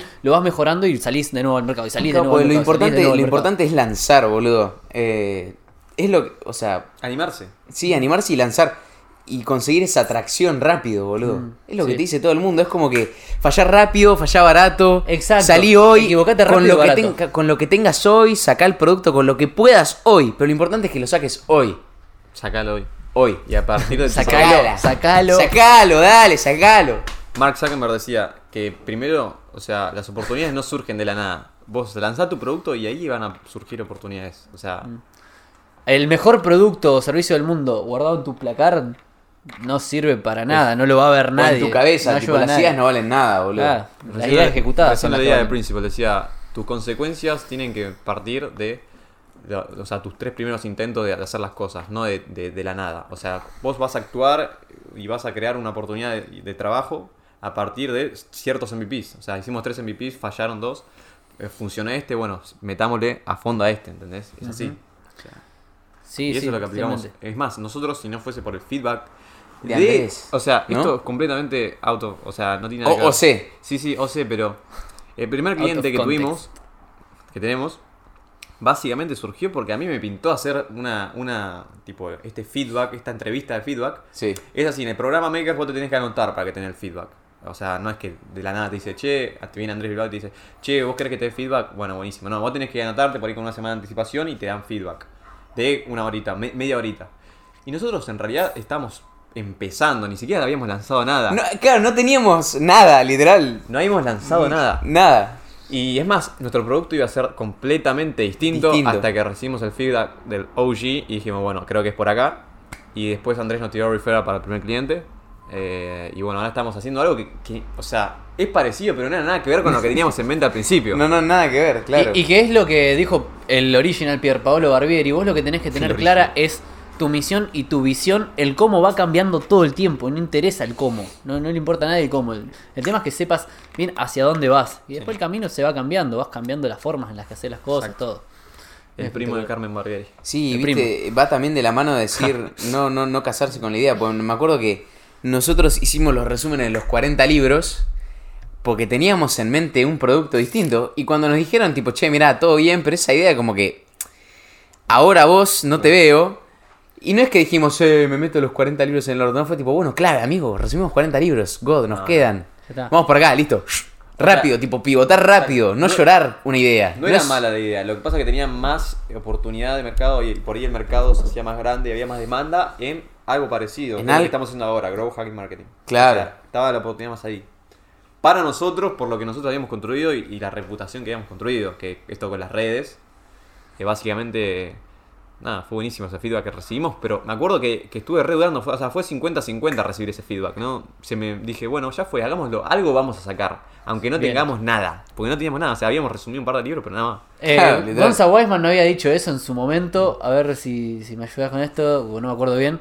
Que él dijo que tenía una idea maravillosa con eso de las aulas, que había hecho una app. eh, y que después creo que el de Ethereum le había dicho, no, eso es una mierda. y Fue como, ¡ah! no, el de Twi- uno de Twitter me De parece. Twitter, está ese. No sé si Jack Dorsey, pero un pegado No, así. Jack Dorsey, no creo. No, no, y que bueno, no te enamores del producto ni del servicio. O sea, si alguien que sabe más que vos te está diciendo, no es por ahí, anda por acá, anda por ahí, así le cago. No, claro, si tenés, si realmente tenés una oportunidad mucho más grande y mejor, eh, listo, no te cases con la idea. Be no es- humble. Claro. Bueno, y hay mucha gente que no entiende eso y como que a mí me dicen, ah, vos sos re desapegado. Primero que el desapego lo trabajo todos los días y hago meditaciones para desapegarme de todo. Y es, tenés que, o sea, desapegarte, si no te vas a llevar nada a este mundo. Es todo cambiable todo el tiempo. Tenemos la neuroplasticidad que todo va cambiando. Cambia la idea, cambia el cómo, cambia todo. Sí. Tal cual. Seguí, seguí adelante. Algo creo que es muy importante trabajar, boludo, es eh, la identidad y el dolor. O sea, me acuerdo que Ray Dalio decía, pain plus, pain plus reflection equals progression. O Sí. sea, el dolor más la reflexión trae progreso. Clipazo ese. O sea, literalmente es así, boludo. O sea, la reflexión y el dolor es literalmente lo que te permite tener contraste y tener una mejor toma de decisiones. Creo que, que hay gente por ahí que vive en un mundo de hadas, vive todo el tiempo al pedo, pero a esa gente la noto más superficial, eh, no- como que no me puede aportar a mí algo, ¿entendés? Pero si vos, como decía Jordan Peterson, Jor- Jordan Peterson, conocés los dos lados, es como Yin y Yang, la persona oscura y la persona clara, es mucho más rica esa persona porque es, digamos, es más pura y, y se puede sacar algo mucho más rico de eso. Claro, Jordan no tiene Peterson. sentido vivir el pain permanentemente sin, o sea, No. es como, viste, la frase esa que dice, un error una vez está bien, pero dos veces el mismo error es una Es una decisión. elección, sí. Claro. la redundancia que tiene que ver con lo de antes, lo que hablamos de antifragilidad. Claro. Vos te la das, te la das, te la das, o en el gimnasio. El dolor del gimnasio permite que los músculos crezcan. O sea, te rompe las fibras y con eso creces los músculos. Barras. Es así, boludo. O sea, se aplica a eso, pero se aplica para todo. Y que eh, algo que hablé con Rubén Granados, un amigo mío que tiene una financiera allá en Junín, que es muy crack y ayuda también a la gente a mejorar en finanzas, todo eso. Es excelente Rubén. Eh, es lo que decíamos, muchas veces nosotros tuvimos, me dice Mauro, vidas desafiantes y las supimos aprovechar. Bueno, llega un punto en tu vida que no necesitas tener vos la vida desafiante para progresar en la vida ni para eso. Podés tener contraste viendo las historias de otras personas, leyendo un libro, escuchando un podcast y ahí te apalancás del dolor de los demás o como dijeron los chicos, wow. Habiendo escuchado tu historia de vida, Mauro, lo único que me queda es levantarme temprano y hacer cosas porque aprecio mucho más mi vida. Entonces no es que le decimos salí, martillate un dedo, hace algo No, para no, no. sufrir. No, no te generes incomodidad innecesaria. Aprecia tu vida, como dijo Toto, empezá a agradecer lo que ya tenés hoy, las cosas buenas. Y hay gente que, que no, no- que no se siente agradecida, por ejemplo, por tener salud. Te podría faltar una pierna, chabón, un brazo o la vista. Y Tal hoy la estás teniendo. Si te sentís agradecido de eso y no lo das como por hecho, Me hiciste acordar también este concepto que hablamos bastante nosotros, que es que la amistad trasciende cualquier background económico, social, o sea, es como lo único que importa en tu grupo de amigos es que tengan como la misma mentalidad y que quieran ir para el mismo lado. sí, sí, sí. Porque es como que Apoyo nosotros, o sea, vos tuviste un- una infancia muy dura y nosotros tuvimos una infancia re feliz. Sí. O sea, yo fui a Disney cinco veces, no sé, boludo. Entonces, como que a mí no me faltaron recursos, yo me cagué de risa, por suerte, o sea, estoy, cual. o sea, y todos los días estoy agradecido por lo mismo y hay veces que, tipo, como que tengo un, un journal, ¿viste? Sí. Y lo primero que anoto es, tipo, estoy agradecido por mi casa, estoy agradecido por tener papá vivo, no sé, por, Exacto. como por esas cosas básicas, pero es como, Y nos lo marcó mucho Mati, Mati, eso decía. como lo... Si no lo- caes en el cerebro de mono de que, o sea, el piloto automático es lo que decía antes, te adaptás y vas caminando por la vida como si nada, si no pasase nada, pero la realidad es que naciste en una situación de privilegio y tenés responsabilidad y tenés que hacer algo. Y también Claro. algo que me encanta decirlo, que lo dice mucho Tony Robbins, que de ahí surge el concepto de coaching. El coaching, a diferencia de la psicología, por lo menos la escuela de coaching de la que estudio yo, que es la de Anthony Robbins, te dice, no importa tu pasado, tu pasado no te condiciona. O sea, sí te llevó hasta los resultados que tenés hoy en día, pero si ahora querés cambiar tus resultados, lo que importa es dónde estás, hacia dónde querés ir y armar una buena estrategia y un plan de acción para llegar hasta allá. Y mientras tanto vas trabajando el mindset. Entonces, no importa tu historia hasta hoy, no importa que a mí me haya pasado lo que pasó, lo único que importa es el mindset que tenemos. Nosotros, por ejemplo, así, yo tuve otra realidad socioeconómica, la fui cambiando, la fui cambiando, y por lo que nos enamoramos de esta amistad y de estos vínculos, es por el mindset, por ver es por esa el, ambición. Es por el mindset, completamente. Es la Sí. mentalidad, es ir, tener el mismo norte. Que va Sí. en contra de la idiosincrasia argentina de, oh, mira, qué paja, el dólar está a 800, 300 mangos, 350, o sea, literalmente entrar en ese bucle de queja, ese bucle de qué mierda el país, es totalmente, te drena energía, te, te vuelve una persona más negativa, más low energy, o sea, no tiene sentido, literalmente, o sea, eso, digo. Ah. Sí, la queja te mata la energía. Ya sea que te quejes vos de las cosas porque hace que se te enfoque el zar en lo negativo Exacto. y en lo que te enfocas se expande siempre. ¿Cómo Sí. se llamaba eso? Sistema Eh, activador eh, reticular. Ese, ¿cómo era? ¿Cómo era? El sistema activador reticular es básicamente una parte Ah. de tu cerebro que hace que nosotros percibimos la realidad a través de nuestros sentidos. Exacto. Tenemos los básicos que son la vista, el olfato, bueno, después el gusto, el tacto, etc. Y el zar lo que hace es como que es el director de la orquesta del cerebro hacia lo que te enfo- se enfocan tus sentidos. Esto, el ejemplo que dan siempre en PNL es, no sé, un amigo de repente se compra eh, una Ferrari roja, un fitito azul, no importa, y vos empezás a ver más Ferraris rojas o Mm. más fititos azul, pero no es porque hay más en la calle, porque vos le estás prestando más atención a eso. Exacto. Entonces en lo que te enfocás se expande porque hoy, ayer te estaba esperando a vos y empecé a ver la, eh, la camioneta tuya por todos lados. Ese no es, ese no es, ese no es. claro. Si O te sea, enfocás en la queja y en los problemas, exacto. vas a ver más quejas y más problemas. Para los pibardos que escuchan esto, le diría enfóquense en las oportunidades. O sea, oportunidades hay completamente todo el tiempo. Eh, enfóquense en tener ese sistema para las oportunidades, o tener ese sistema para las cosas positivas. Porque si caes en el, en el- en el piloto automático de, no ser consciente y no reflexionar sobre lo que está pasando, caes en lo que te digo antes, en la negatividad, las noticias, toda esa por Sí, No y, mientras más, de ese y mientras más preparado estás, más suerte tenés. Sí. Como dice Naval, Naval da una muy- Barrotas. daba na- na- Naval da una muy buena analogía, me retrabé duro. No que dice, suponete que vos sos el mejor buceador del mundo. Entonces un chabón en la Polinesia encuentra un tesoro en un río y te van a llamar a vos. El tipo tuvo suerte, se encontró el tesoro, pero esa suerte que tuvo un tipo random se te traslada a vos de alguna manera porque vos estás lo suficientemente preparado Claro. como que para que todo el mundo sepa que vos sos el mejor del mundo en esto. Entonces cualquier persona que tenga un golpe de suerte te va a llamar a vos. Entonces ahí tu suerte la multiplicaste exponencialmente. Ese concepto es una locura.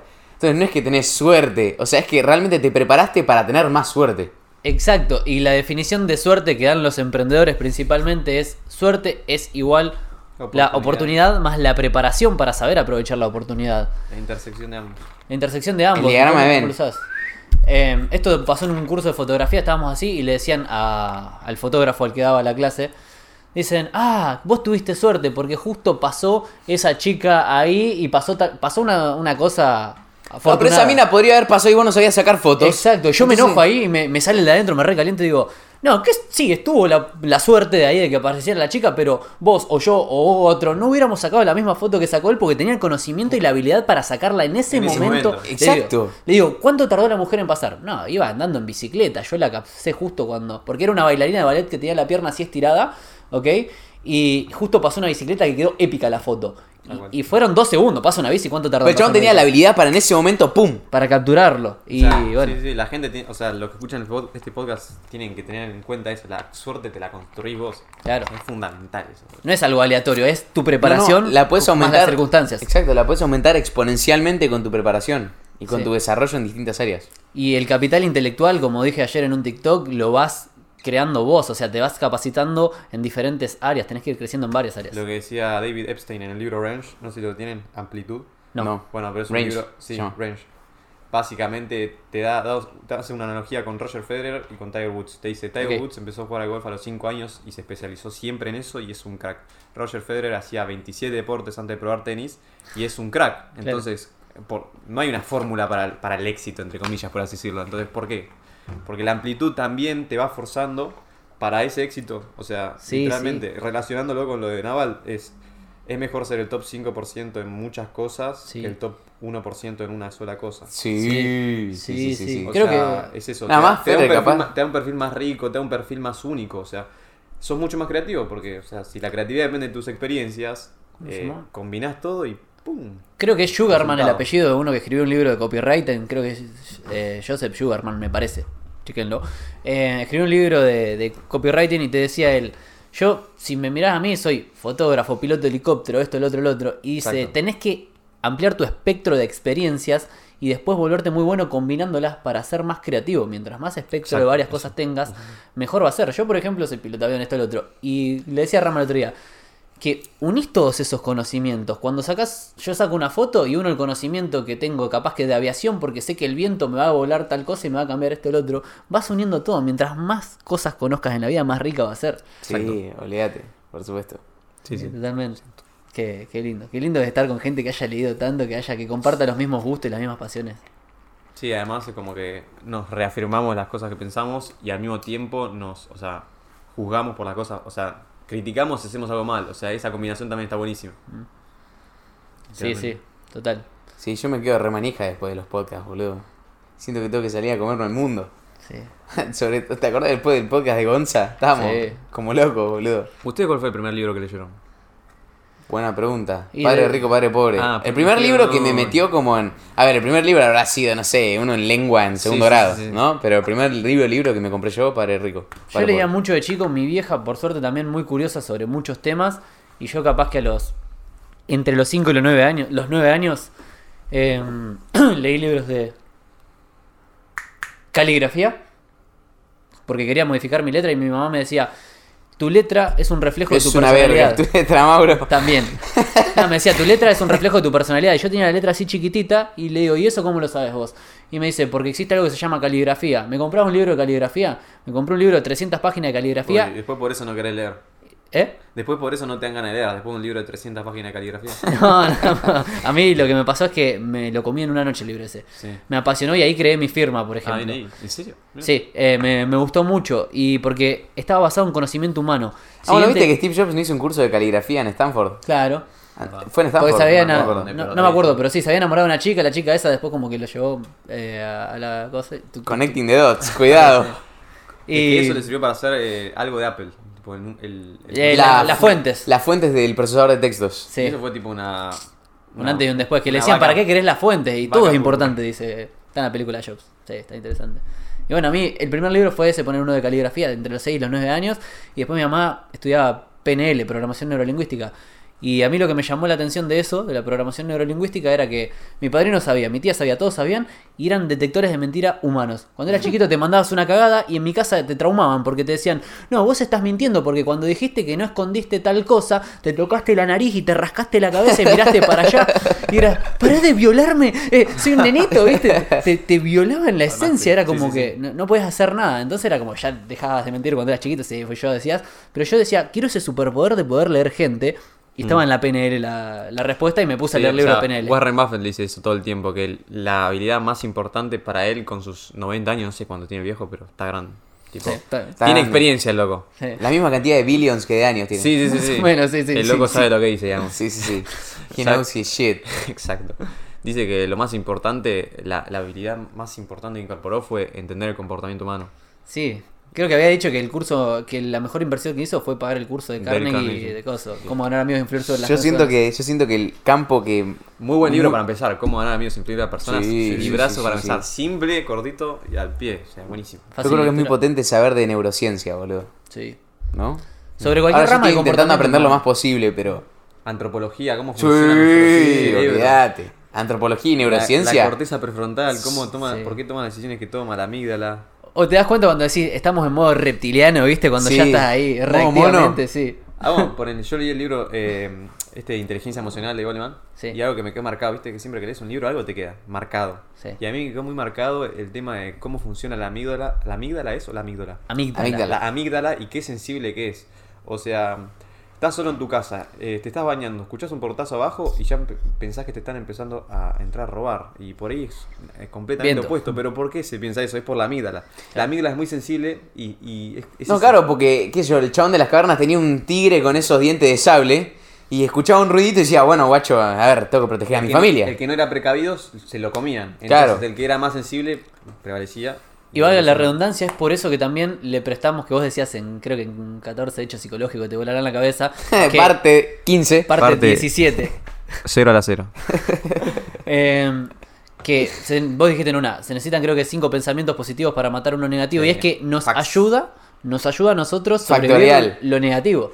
La- las noticias negativas en la tribu de quién había matado a quién era la que te ayudaba a sobrevivir porque Exacto. Por eso el ser humano evolucionó para que le guste el gossip y, y los programas de chimentos, por eso son tan populares. Porque están antropológicamente diseñados para que a las personas les interese. estamos Porque- codeados para eso. Porque ese gossip nos permitía sobrevivir a todos. Exacto. Pues decías, ¿quién cagó a quién? ¿Quién acuchilló a quién? ¿Quién...? Si eras un boludo te limpiaban. Claro, claro. Venían con el, el trapito ahí ese que te limpia el vidrio en el coche. Kill or be killed. es por eso también que, que- que- que el, el puterío y el gossip, no sé cómo se dice en español, es tan popular en las redes y es lo que más vende. El chisme. El chisme, Sí. el chisme. Lam. Claro, eso es súper popular en redes, pero justamente es por algo antropológico. Pero hay que saber, esto es lo mismo que en, cuando en dinámicas sociales vos te dicen la ansiedad, la aproximación, que es también, nuevamente, la amígdala empieza a generarte ansiedad, adrenalina y cortisol en exceso cuando te estás por acercar a hablarle a una chica o a un chico que te gusta. Entonces, ¿por qué sucede eso? Porque anteriormente el ser rechazado hacía que te expulsen de la tribu. Bueno, lo que tenés que saber reconocer es, hoy esa ansiedad de la aproximación no me sirve más, no me potencia más, Exacto. la saco. Hoy en día el chisme no me sirve más, no me potencia más, lo saco. Porque me pone en un estado negativo. Sí, hoy con el mundo globalizado, si te echan de un grupo de amigos, puedes tener 550 grupos amigos más, no es que te vas a morir porque estás eh, Te afuera de la haces un tribu. TikTok quejándote de lo malo que son tus amigos y tenés 35.000 haters ahí que también se quejan de sus amigos y ya está. Claro, eso se relaciona con lo que decía Kurzweil en la singularidad. No sé si lo tienen a Raymond Kurzweil, el de Singularity University. Sí. No sé si lo tienen, pero el loco decía. No lo tengo, pero dice así como para pertenecer. No, no, sí, sí, sí. Eh, Bueno. Leí uno de los resúmenes. Bueno, el loco lo que decía era: ¿para qué quiero.? Eh, el- lo que hace el pibe es trabajar en todo el tema de la singularidad. en que- y dice que en el año 2045 eh, la inteligencia artificial va a superar a la humana y ahí vamos a estar. O sea, puede ser algo bueno o algo malo, pero va a pasar. El loco ya viene pegándola a las predicciones del tiempo, tiene como 70 años y quiere ser inmortal. Así que está tomando pastillas todos los días para no. Al menos para llegar a ese punto de inflexión de la singularidad. Y lo que decía es: yo quiero ir al supermercado y cuando como un alfajor, eh, básicamente que no se me incorpore grasa corporal en el cuerpo por si después no voy a tener para comer. O sea, eso no tiene sentido, eh, porque no me va a venir a- en la Claro. un tigre a comer. O sea, No voy a tener que no comer por una semana. exacto, ¿para qué quiero almacenar grasa corporal? No quiero almacenar grasa corporal. O sea, tengo más comida en, eh, en mi casa, ¿entendés? Porque, bueno, eso es porque nuestro cerebro está diseñado como si estuviésemos en la selva. Claro. Todavía. Porque capaz no comías por una semana, entonces... Nosotros llevamos todo a qué pasaría no, en la y selva, también, qué pasaría en también por eso nos gustan tanto los alimentos basura, porque tienen muchas, muchas calorías y eso es lo que te permitía sobrevivir antes, porque capaz no comías por una semana. Y antes el cuerpo Bueno, estaba sí, para Por eso. eso los perros cuando le dejas algo, que comas comida, le- se la comen toda. Porque, ¿qué pasa? Por ahí no, no saben si van a tener comida mañana. Mm. Pero no tiene mucho sentido, ¿entendés? Pero bueno, es ese pensamiento de dog. Sí, sí, sí, totalmente. Antes encima tenías que laburar mucho, que lo hablamos en el auto. Antes tenías que labrar la tierra y gastabas mucha energía para vos generar los alimentos. o tenías que moverte mucho, ser un Hoy nómade. haces medio clic, boludo. Hoy haces Tucson y te llega ahí a la puerta el que te dije hoy y te, encima te trae mal el pedido. Sí. ¿Entendés? Y tenés mil calorías sin esfuerzo. Ese es el puto problema, boludo. Mil calorías sin esfuerzo. Y después terminás obeso, amigo. Hay algo también que me parece re flashero es que no me acuerdo en qué libro era, pero o quién lo decía, pero decían que teníamos el 98% de, de los genes iguales a los de los gorilas. Y que solamente había un 2% de variación entre los gorilas, Mira, no el tenía gen de esa. los gorilas y el gen de los humanos. Yo lo que sabía que se modificó creo que muy poquito, también un 1%, entre un 1 y un 3% en nuestra genética de la del, paleolítico, que también era como que no se modificó casi nada y hablaban Claro. de la edita paleo. Porque También lo que me- parece muy flashero, boludo, es que en los últimos 2000 años hubo muchísimo más progreso, más progreso que ponerle entre los últimos 500.000 y los últimos, eh, no sé, 1000. No, olvídate. Agustín. Echevarne progreso La habla ciencia de es de los últimos 300 años, que- 400 años, boludo. 1600 Newton. O sea, Agustín Echevarne habla mucho de eso, que habla de liberalismo y te, te explica todo desde la evolución humana y cómo vino progresando y lo rápido que va a. no, no, claro, vos imagínate una línea de tiempo, ¿no? Si hacemos una línea con un lápiz, literalmente el progreso Con un lápiz, exponen- tipo, exacto. Sí, sí, literalmente el, el progreso exponencial en toda esa línea de la humanidad es un punto imperceptible. Bueno, pero también es Pasó el. todo, tipo, tuvimos un salto así en un punto imperceptible. ¿Cómo se llama? La corteza prefrontal. Fue eso. Pero ¿cómo se llama? lo dice Clear en Hábitos Atómicos. El, el, periodo, el periodo de acumulación. El periodo de acumulación. Sí, sí, sí, que, Que, que va acumulándose, va acumulándose y después. después revienta. Que es lo que nos pasó en las redes también a nosotros. Sí. Bueno, se aplica a todo. Se aplica todo. Sí. Creo que, o sea, no estoy ya acá es a chequear, pero creo que era por el desarrollo de la corteza prefrontal, creo que lo había leído en el libro este de inteligencia emocional, que básicamente como que los humanos la desarrollaron mucho más rápido que los gorilas y los otros animales, Mm. entonces eso le permitió ser, o sea, tomar mejores decisiones, comunicarse mejor y básicamente por eso prevale- prevalecimos nosotros y no los gorilas. Vale, y algo loco que no tiene mucho que ver, pero que me acuerdo que leí en Sapiens, en el libro este de Yuval, Sí. Que decía que vieron esa fotito que a vos te muestran en el colegio que es tipo de un mono Sí, sí, sí. que van menos escorbados hasta el humano, tipo como que todos esos vivieron en simultáneo al mismo tiempo. Claro. Eso fue lo falopa. ¿Cómo? Sí, viste que tenés como la foto del mono Sí, y después sí. uno menos erguido y después uno que está parado. Todos esos fueron simultáneamente, vivieron en, al, en- al mismo tiempo. Pero sobrevivió más el otro, es como las Ah, jirafas, sí. también había jirafas más Sí, altas y más chiquitas y gozo, y sobrevivían las que tienen el cuello más Y largo. mismo- Sobrevivió el más alto, digamos. Y mismo, eh, Ahí en los Neandertals murieron porque los mataron los Homo sapiens. Porque podían, Exacto. tenían la habilidad de colaborar entre sí y los otros no. Entonces, básicamente fue un genocidio de la parte del Homo sapiens tipo en a- la al Neandertal. batalla del desierto. No Tiene que ver mucho con la comunicación, o sea, se sabían comunicar muy bien los Mucho los- mejor los, los sapiens, entonces los liquidaron, básicamente. Y a Básicamente, todas las otras razas humanas. Pues había más, había unos que eran los denisovanos, que eran tipo humanos pero mucho más chicos, tipo mucho más petizos. También los liquidaron. Buen libro si te interesa el tema de antropología, sapiens. Te ayuda. bueno. Yo nunca lo terminé de leer porque llegó un momento que se me hizo repesado en esa época. Pero sí. Yo tampoco como- lo terminé de leer, pero esa parte me la acuerdo y es God. ¿Entendés? Un O- montón de cosas. También, del mismo de Joel. Ah, no lo leí. Ese está bueno también. Acá tengo también el de 21 lecciones para el siglo XXI. Ese lo leí, está bueno. Boludo, pero eso es también otra cosa. Es como que vos decís, no sé, acá mi casa poner está llena de libros pegados, boludo. Tipo acá, Jordan Peterson, Rey Dalio. Sí, sí, como sí, que sí, son los también es tu ambiente, boludo. Te tenés que permanentemente empapar de estas cosas, boludo. Como dijo. Bongiorno. Como dijo Bongiorno, tenés que tener más libros que no hayas leído en la biblioteca que cosa. Es, es para aprender la biblioteca. Claro, pues la cantidad de información que hay ahí que yo todavía no sé. Es un montón, es God. El tema es que los pibardos salen de- en general, por cómo está diseñado el sistema, salen de la secundaria con libros que leyeron sin tener ganas de leer. Y eso es lo peor que te puede pasar. Claro. Leer sin ganas de leer. O sea, si nosotros funcionamos. Es una tortura. o sea, no tiene es como que te pongan a, no sé, te pongan a leer un libro ni de, a De Mar- de astrología. Me chupa un huevo, no Sí, tengo sí. ganas, boludo. Leete Me pone mal Martín. Fierro tres veces en dos semanas. Claro, Martín Fierro. Salís traumado. 40 boludo. veces en 3 semanas para una prueba de lengua. Salís traumado. Dale.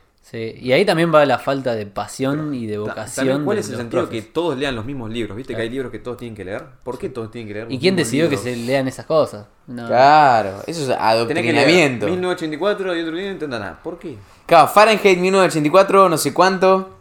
Yo no me Martín acuerdo. Fierro. No me acuerdo de un solo libro que me hayan dado en la escuela. Ni uno de esos que te hacían leer. 1984 está bueno igual, pero...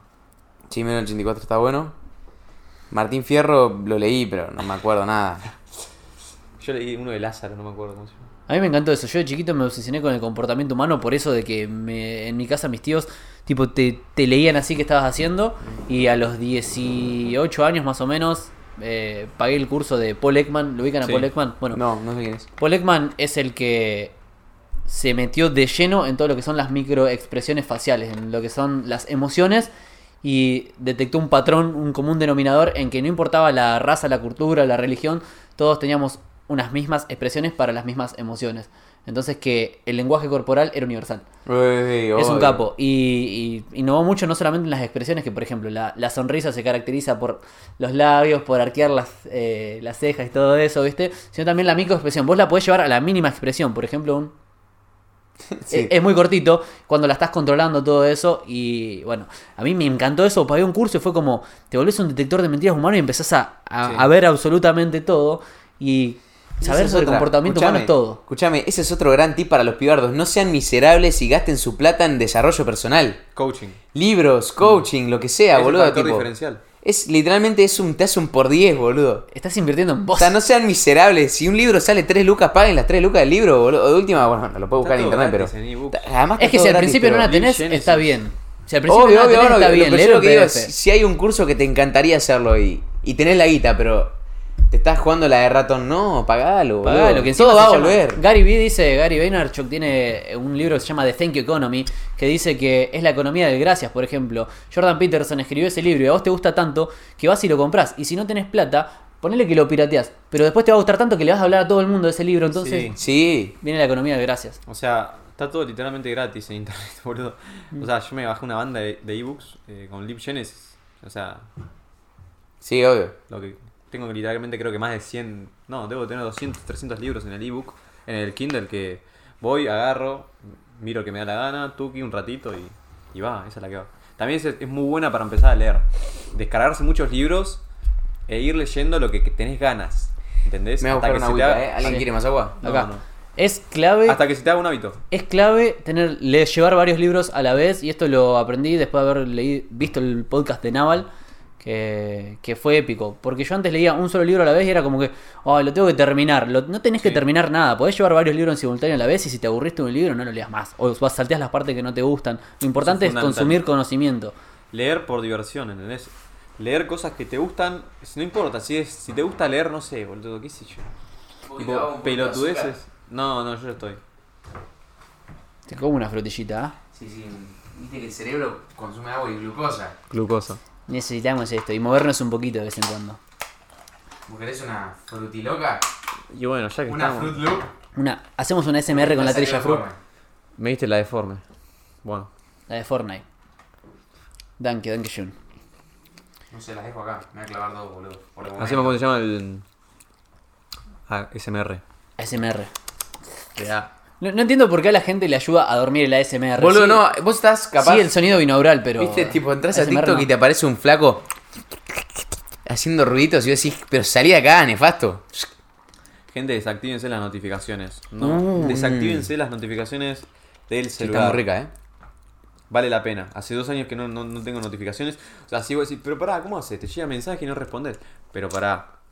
O sea, podés chequear WhatsApp cada una hora si sabes que te estás, estás esperando un mensaje. O sea, o si hay, es algo urgente te van Mm. a llamar. Pero literalmente es un. Es un. Es un ¿cómo, Aparte- cómo- cómo diría Jim Clear? Un Q, no sé. Un Q, un Un Q. Q, es un Q, o sea. Estás Q. estudiando, te llega una notificación con el pim.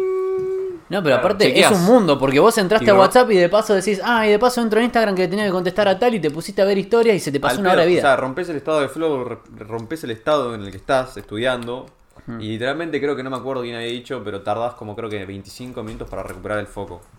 Después de haber Boludo, tenido los hábitos funcionan con el con el sistema ese de Q, Craving, Response and Reward. Ah.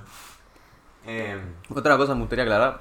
Tipo, Aclarar, aclarar. acla- aclarar que es clave para construir la disciplina es Rama lo hace y Mauro también, es ir al gimnasio. Ir al gimnasio, aunque parezca así, sí, obvio, ya sé, tengo que ir al gimnasio. No, no, pero en serio, vale la pena. No, es el día y la noche, amigo. Si son chicos, 14, 15, empiecen a ir al gimnasio. Empiecen a ir al gimnasio, boludo. Sí. Y, y mantengan, manténganse firmes. Eh, esto lo, lo hablamos todo el tiempo de grupo amigos. Acá adentro tenés un laboratorio. Vos tenés todos los químicos que necesitas acá para sobrevivir y para conseguir lo que quieras. Placer, felicidad, todo.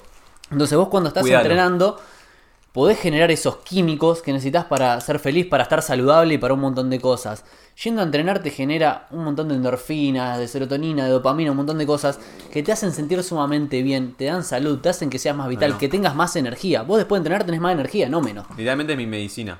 O sea, yo tengo el hábito de ir a entrenar desde que soy muy chico. Creo que había empezado el gimnasio a los 12, 13. Y siempre mantuve como una.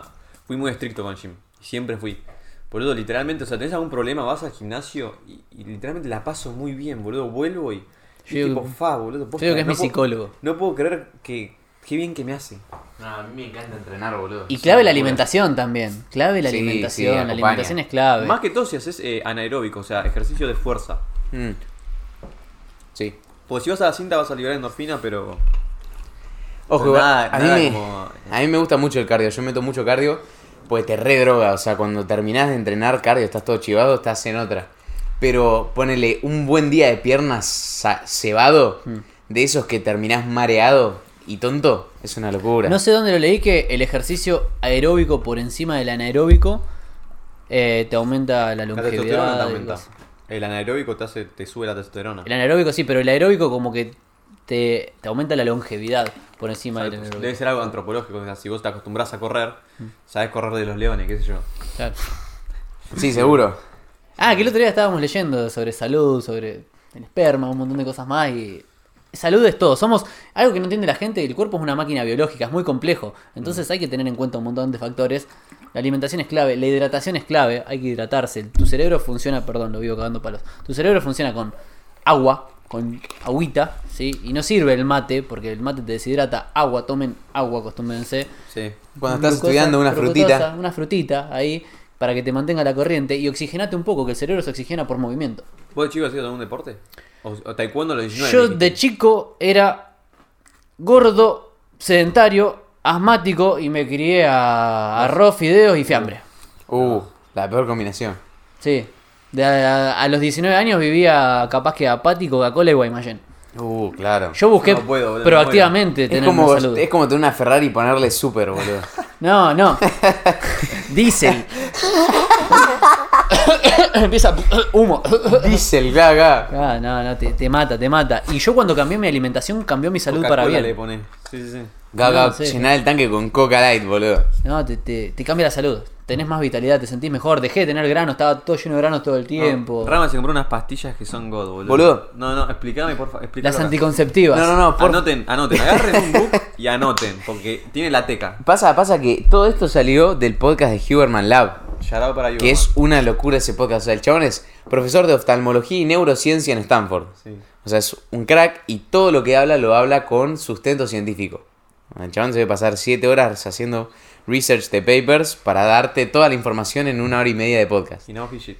Entonces me escuché el podcast de Fat Loss, tipo de pérdida de grasa corporal, Mm. que el chabón, bueno, y, en una parte hablaba de suplementos. Entonces yo todo lo que escuché fue tipo, acaté la orden y me compré todo. Me compré nueces brasileñas, que son esas nueces que probaron Sí. ustedes, que tienen un trillón de calorías, tienen un montón de selenio, o sea, ¿Para están esas? Esas tienen selenio. Y el selenio ya no me acuerdo para qué mierda sirve. Para construir una bomba. sí, bueno, no me acuerdo. la tabla periódica. Después me compré los ácidos grasos esenciales Sí. en, las tabletitas esas de aceite de pescado, fish oil, Omega 3, ¿no es? omega 3 y omega 6. Omega 3 y omega 6. eh, que esas son para mood, o sea, mood regulating, o sea, para, para que estés de mejor humor. Ah, Y también para, para el metabolismo, ahora que me estoy acordando. Eh, también me, me compré glutamina, Sí. que es para, para solucionar un síndrome de leaky gut, que ahora no me acuerdo bien cómo, cómo, cómo era. Pues yo, yo me acuerdo que lo, lo googleé y dije, ah, a mí me pasa esto, Sí, sí, esto de leaky gut, entonces Ah. me compro esto. Y también, sí, glutamina, las patillas de pescado, las nueces de Brasil con selenio. Y, ah, y me compré kimchi. Kimchi. Kimchi me compré, que es un alimento fermentado. Los alimentos fermentados tienen bacterias sanas. Sí, son los son- probióticos. Ah. Son los probióticos. probióticos. Son esas bacterias que te ayudan a vos a digerir y a Sí. tener un metabolismo más rápido. Exacto. Entonces, viene con esas bacterias. Entonces, nada, básicamente Adentro. es un refill de bacterias. Sí, sí. ¿Y cuánto, cómo es la dosis? O sea, ¿cuántas te tenés que tomar por día? No, yo me levanto, yo todo lo que dijo el chabón lo anoté. Entonces, me levanto, me como tipo un par de tenedores de kimchi, así, tú. ¿Cuánto? Dos o tres. Igual- Ah, no es una bebida. No, no, el kimchi son tipo. Jimena, te lo muestro ahora, boludo. Ya que estamos en el baile. Es tipo un Esos no son los cosos, los. Kefir. El kefir, claro, yo me confundí. Bueno, empieza con K. El kimchi te viene en, en este tarrito. ¿Qué es eso, boludo? Mirá. Es como, son berenjenas, boludo. Son No, berenjenas ¿qué de escabeche. tipo, what the fuck? Es como repollo fermentado. repollo fermentado, mira. Me parece repollo, ¿no? En ingredientes. No tiene mucha pinta, pero hace bien. No, no, Hay no, que mandárselo. bueno. Es por salud, no por. Acá, Entonces, de esta verga pásame. me como tipo dos o tres ¿Y a- tenedores. ¿A, a qué sabe? Es rico, boludo. Es como. No, el, el Es una olor. vinagreta. Ah, vinagreta, El olor, sí. el olor es muy fuerte. Sí, el olor es muy tipo fuerte. vinagreta. Pero el gusto es como salado, es como comer cebolla con sal. Y te clavas eh, tres, un, tipo un par de cucharitas a la mañana. Dos, tres tenedores a la mañana, ni bien me levanto. Me clavo dos tenedores Sí, en la sí, sí. mañana. Literal, pasa, pasa. Ah, ¿lo guardás? Sí, lo guardo por lado, para que no se pudra. Después, eh, las dos tabletas del aceite de pescado, las tres nueces brasileras y un par de cucharitas de glutamina. Ok. Todos los días. Todos los días. Empecé hace un par de días igual. Sí, todavía, o sea. Yo lo que. Todavía no creo que tenga efectos, pero me hace sentir mejor porque siento que estoy haciendo Obvio, bien. ya sí, tenés sí. el efecto placebo y a- a- al cabo de un mes, dos meses, tres meses, boludo, ya vas a empezar a tener. Por ahí no lo notás, pero porque es progresivo, pero algo mejor vas a estar. No, claro, ahora el efecto placebo lo tengo. O sea, ahora me siento reproductivo conmigo mismo. Me hace sentir re bien. Además, Es que- el loco se está levantando a las 5 de la mañana, es un enfermo, boludo. Inve- Sí, boludo. invertir en vos mismo y saber que estás haciendo cosas buenas para vos, para tu salud, para tu Te hace ya te mejor, hace sentir boludo. mejor. Sí. Te hace sentir mejor, totalmente. Yo tomo creatina. Ya hace Sí, la creatina, tiempo. mostraste todo el el otro día. creatina y mm, después también el Kyojin, que es un probiótico Sí. que lo probaron en gusanos, que ese probiótico sale de una isla de Japón que Ah, no me acuerdo como, el como nombre. el kimchi, ¿o no? Sí, es un probiótico, sí. Sale de una isla de Japón donde la gente era muy longeva y le preguntaron qué comían y en uno de los alimentos que comían estaba el probiótico ese. Entonces es como aumenta la expectativa de vida y encima la calidad de la vida durante Bien. la expectativa de vida. Ah. Eh, dicen que puede llegar a que la gente esa vivía 120 años con la salud de una persona de 60 años con buena salud. A la miércoles. eh, es como si no estás tomando Kyojin, Dog. es como que estás perdiendo estás perdiendo vida y vale dos pesos encima de eso, no sé, vale dos mangos. Entonces son las cosas que tomo que, que me hacen sentir saludable y te, también te hace bien a la microbiota de la panza y todo eso. Es fundamental empezar a investigar sobre estos temas y no se queden con lo que diga Rama, Toto ni yo. Busquen ustedes, No, infórmense no, bien. claro, claro. Infórmense. Sean curiosos, Sean curiosos, sí. construyan su camino. Y también saber en quién confiar. Ponele en Huberman, confío con los ojos cerrados, boludo. Entonces, si el chabón recomienda, tipo, comete un cuerno de elefante a la mañana, me No, compro un cuerno de boludo. elefante y me lo como. Acatás humilde. Mm. No te vas a poner a discutir, Y- no, pero ¿quién sos vos? A dejar un Seguramente- comentario. Sí, sí, sí, seguramente. Le ponía fuente, viste, a Huberman. Fuente de los deseos. Y ahí es Huberman de No, los deseos. no, no. Miami me lo confirmó. Seguramente vos envenenaste la vacuna, ¿viste? Claro. Estás trabajando Sí, con sí. Bill Gates, las cosas que dice la Sí, gente, sí, boludo. la- las cosas Bueno, que a- dicen. algo ¿no? fundamental también es Hoy entender día. cómo funcionan las cosas porque todos dicen, ah, la dieta keto está buenísima, la dieta esto está buenísima. No, vos tenés que entender que nuestro organismo es una cosa compleja y no es la misma la salud de rama y el Materia metabolismo orgánica. de rama que se come 35 panes y no le pasa nada que el mío que me como un pan y me sale alergia y me pongo así y me hincho todo. Entonces, cada uno en base a su salud, a su fisiología y a cómo estés vos, tenés que hacer tu propia dieta. No hay una Acabo, dieta porque eso universal. también me pasa, tipo, pasar rutina, bro, pasar dieta, bro. Es tipo, no te va a servir lo mismo que hago yo, pues, o sea, qué sé yo, yo ponele, tengo una espalda gigante, pero también navegué desde los 9 años hasta los 18, Sí. antes de entrenar, y ya arranqué con una espalda masiva, básicamente, o sea, Bien. no es lo mismo, cada, cada persona es un mundo. Ahí construiste la, la disciplina vos. No, ahí no construí la disciplina, ¿Cómo- re cómo fue pendejo. que construiste la disciplina? Porque yo, posta, una cosa que admiro de Ramiro es la disciplina para acatar y para hacer las cosas. Literalmente es admirable. Pero, ¿sabes, sabes, de dónde la construí, boludo? Yo, entre los 13 y los 16, era la persona más desagradable en cuanto a disciplina. Era muy vago. O sea, me iba bien en el colegio, en eso no me fue mal nunca. Pero deporte es como que yo me reía de los que entrenaban, ¿viste? Era tipo, uh, qué paja entrenar. Tipo así gordito, comía como el orto. Era muy vago. Entonces creo que lo que me hace disciplinado es el miedo a volver a ser así de vago. Exacto. Es como fue un punto, también un punto de inflexión. Es un- miedo me, movilizador tipo, sí. me da asco, millón, tipo, todos mis amigos que me conocen de chico se cagan de risa porque es como que vos no, no corrías ni dos cuadras, pero, o sea, Claro. te tenía que apuntar con un arma para que vayas al gimnasio. Sí, sí. Y ese miedo de volver a ser así, o sea, me da asco mi yo anterior, entonces digo, no, no, no puedo, no puedo procesar volver a hacer esto. Me gustó algo que dijiste una vez en un TikTok que a propósito pelaste así los abdominales y dijiste, ¿sabes qué es lo mejor de esto? Que la disciplina que se requiere para generar esto la puedes trasladar a cualquier área de tu vida. Entonces, si vos encontrás un área de tu vida en la que te puedas volver disciplinado, la que sea, después esa misma disciplina la llevas a otras áreas y listo. Es lo que te- yo te decía antes de Range, del David Epstein. El loco decía que Federer era disciplinado en un deporte y después pivotó, pivoteó o pivotó, no sé cómo se dice, pivoteó para otro deporte. Bueno, listo. Llevó esa disciplina a ese deporte. Y así, o sea, fue construyendo su camino con distintas skills, por así decirlo, que, digamos, derivaron en Roger Federer siendo una máquina de chico jugando al tenis. O sea, Y también a mí lo que me da mucho miedo es perder el momento. O sea, nosotros venimos con todo un momentum Sí. Ponele, y vengo entrenando hace años. Y si falto dos días, me vuelvo loco porque digo, no puedo perder todo este trabajo, ¿entendés? Actúas, a, a- actúas a partir del miedo. Eso es. Sí, eh, es Jürgen un- Klarich tiene una teoría que dice que todas eso. las decisiones que tomamos las tomamos en base del miedo. Sí, no, Esto lo aprendí pero- cuando estudiaba neuroventas, Sí, sí. que son las es el proceso de venta estudiado desde los procesos humanos y de la neurociencia. Entonces, él dice, vos si el que tiene la necesidad de casarse, pero esa necesidad es por miedo a estar solo, a no realizarse como una familia, el que está totalmente solo es porque tiene miedo al compromiso, entonces todas las decisiones que tomamos las tomamos en base al miedo. Lo que dijo Rama, podés crear un miedo movilizador, vos podés crear un miedo que sea no, ni loco quisiera ser de nuevo gordo y tener eh, falta de estado y sentirme de esa forma y perder los niveles de energía y perder toda la inversión que hice durante estos tiempos. Bueno, obvio, Todo. relacionado un poco al tema de, de finanzas y eso, los humanos reaccionan por las posibles pérdidas, no por las posibles ganancias. O sea, es así. También es un sesgo, viste, que ganar una unidad de algo no se siente lo mismo que perder una unidad de algo. Te sentís mucho peor cuando Vale. perdés. Y yendo al comportamiento humano, dicen Exacto, que Eso es, es muy fundamental. O sea, literalmente, a mí me pasa, yo a veces tradeo con futuros, no es recomendable tradear No, con no, futuros. medio- medio Es de en Binance, excepto que eh, dispuesto a perder esa guita, pero bueno, a mí me gusta jugar un poco con los límites. Entonces le metí un poquito ahí con lo que estoy dispuesto a perder. Y a veces cuando voy un 100% arriba, eh, no me siento igual que si voy un 100% abajo. O, o llevado más a cabo a un 50% arriba, no es lo mismo que un 50% abajo. No. O sea, no sentís la felicidad cuando estás en un 50% arriba Sí, que, en la, contraste. que, digamos, en contraste con la pérdida y el miedo que sentís cuando estás un 50% abajo. Claro, perder se siente mucho peor que lo bien que se siente ganar, digamos. Evolutivo. Eh, Sí, Claro. 100%. Evolutivo as fuck. Dicen que en la teoría de- del comportamiento humano que dos grandes fuerzas movilizadoras son la motivación, o sea, pero la motivación no esa de motivación externa, sino la intrínseca de, de lograr algo, y la desesperación. Y que la desesperación muchas veces es un motivador mucho más grande Sí, que boludo. la motivación en sí. Entonces hay que apalancarse de las dos.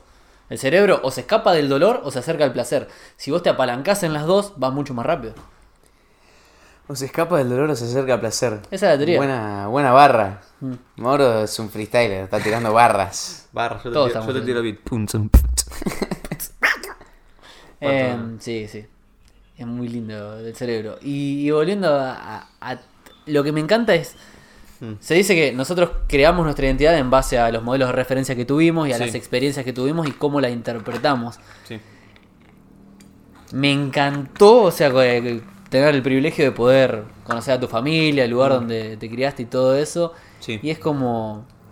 Es un muy lindo entorno, un muy lindo entorno. Mm. Y, y una pregunta así, ¿cómo sentís que influyeron las, las personas que tuviste alrededor? Por ejemplo, mamá, padrastro, familia, todo eso, los modelos de referencia que tuviste. obvio. Bueno, mi viejo es, eh, es empresario, por así decirlo. Tiene un par de, de negocios, boliches, Sí.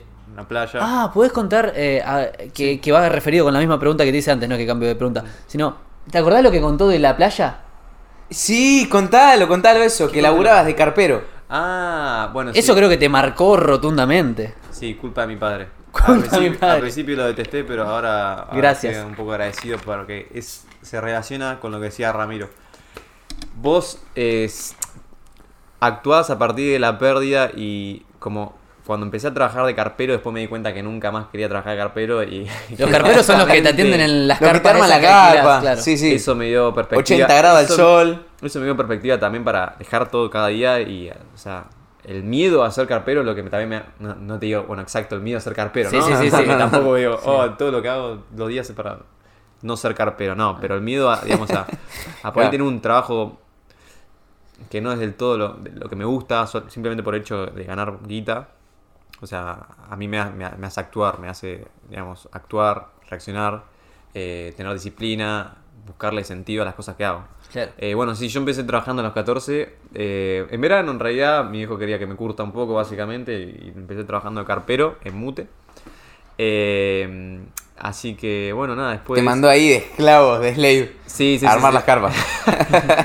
Estaba yo, no, no, no armaba las carpas, pero estaba rastrillero, tipo, eh, agarrar el rastrillo y a la mañana cuando terminaban los boliches. Encima de termi- la arena queda más. Terminaba el recital y quedaba sucia la arena por el viento, se Claro, volaba, lleno de mierda. de todo, ¿no? preservativo, de lo que te imagines. Imagínate una fiesta electrónica. Eh, bueno, nada, algunos días agarraba el rastrillo y pasaba tss por la arena, eh, limpiando la arena, y ahí en ese momento decía, ¿qué hago, qué hago acá, boludo? ¿Qué mierda hago acá? Pero bueno, qué sé yo. Pero pará, fíjate otra cosa que a mí me gusta mucho, que es que, a ver, tu viejo justo, vos tuviste la suerte de que tu viejo es empresario o emprendedor, súper emprendedor, pero es como que si vos no tenés la suerte de que tu viejo sea o tu hermano sea, conseguite amigos que lo sean, o sea, no importa que sea real- familiar, rodeate de un entorno en donde haya gente como la que vos querés ser. Mm. Sí. Eso me permitió actuar, es lo que digo, eso me permitió, boludo, tener perspectiva y decir, bueno, quiero, voy a estudiar, quiero hacer algo más significativo, ¿entendés? No actuar por la guita solo. También, bueno, trabajé carpero a los 14, después trabajé a los 15 en un chiringo, eh, ahí en ¿En Mute también. Un chiringo es tipo un, un lugar que Ah, licuado en la playa. Licuado, sí. Sí, bueno, ahí estuve trabajando en verano, más que todo enero. Eh, trabajé un mes, aprox. Eh, a los 15 en un chiringo y después, bueno, tra- trabajé a los 16 un poco ayudando de contador en, en- en Cuba.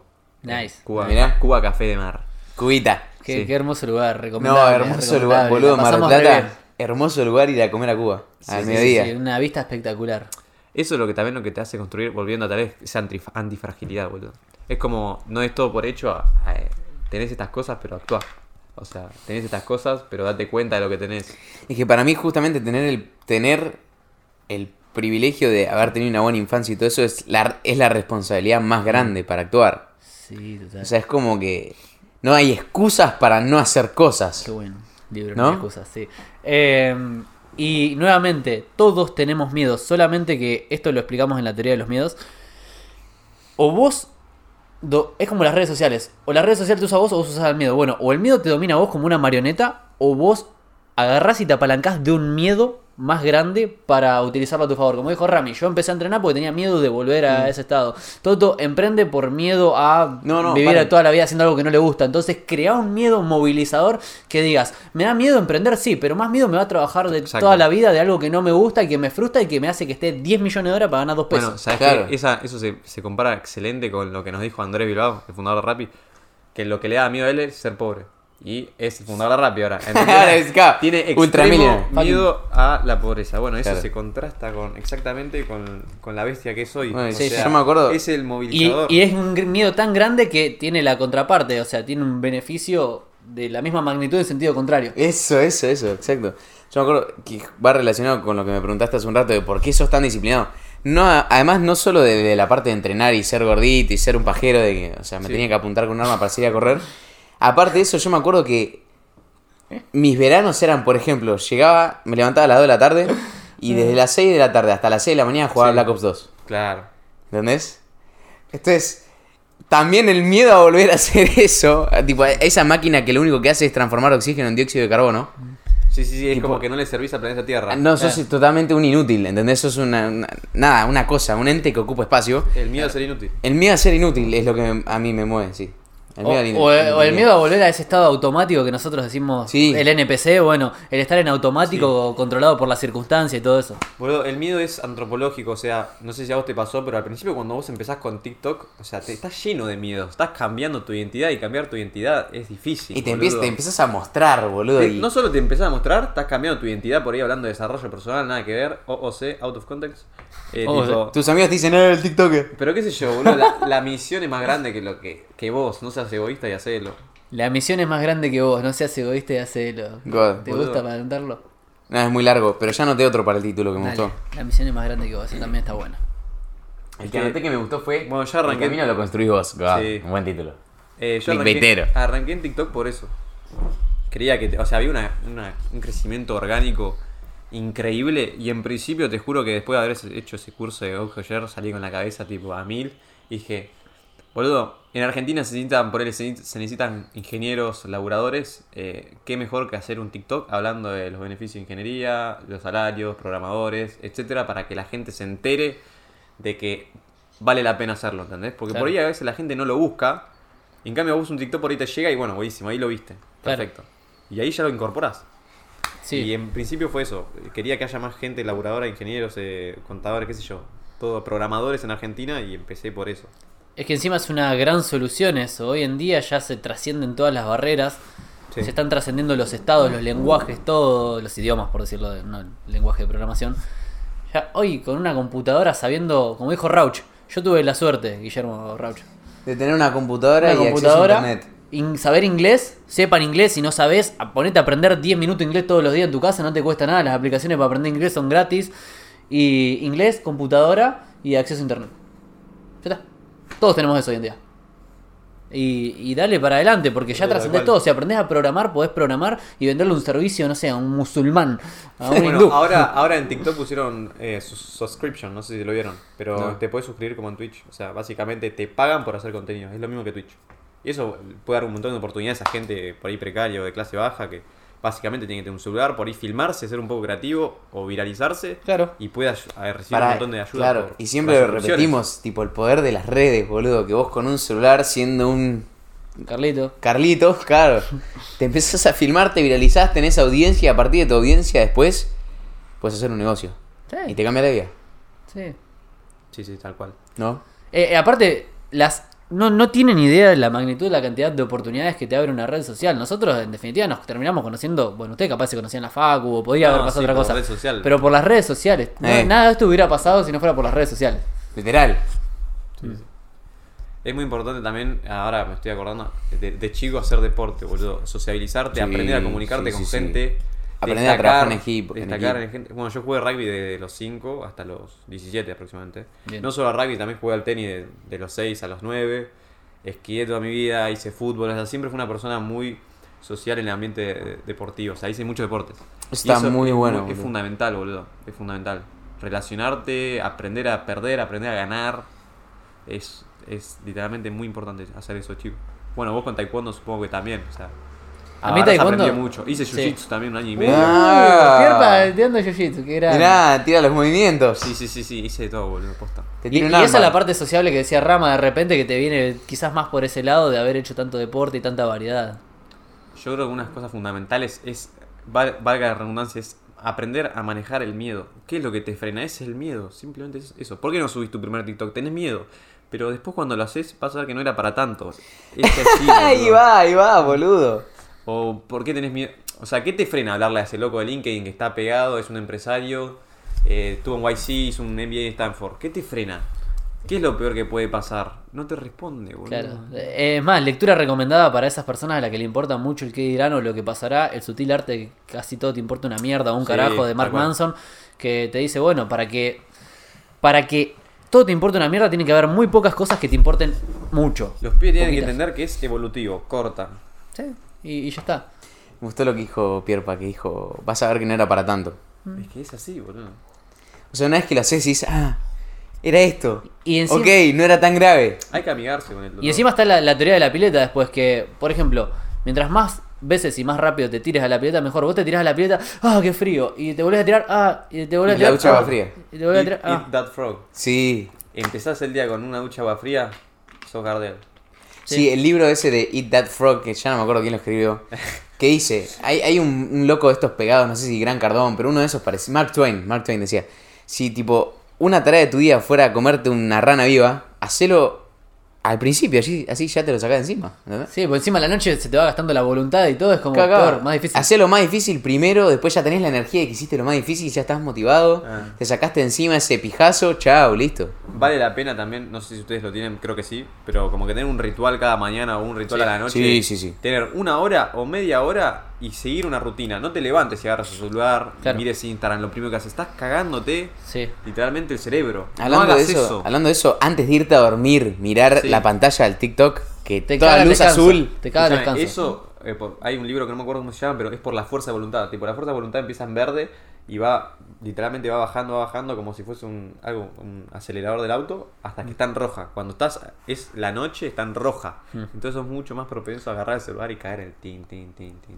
No, pero además por lo de la luz azul. Sí. Cuando el cerebro recibe ese estímulo de luz azul, produce menos melatonina y si produce Eh. menos melatonina no te puedes quedar dormido. No, Hay- hay que te, tener los anteojos. te inhibe los receptores, o sea, te, te los inhibe, te los bloquea. Creo que por dos horas más o menos, o sea, quedan. No, si se pueden, no recibís la si se pueden comprar unos, unos eh, anteojos Con filtro, filtro. azul, eh, vale la pena. Yo lo tengo ya hace dos años, me los pongo a las 7 de la tarde. Cuando empiezo a Y aparte más que hoy en día, por ejemplo, personas como nosotros, ¿cuánto pasamos? ¿7, 8 horas con la computadora y el celu laburando? Sí, sí, te 10. mata, boludo. Estás todo el día así, estás todo el día luz azul, luz azul, luz azul, luz azul. el boludo. módulo de X.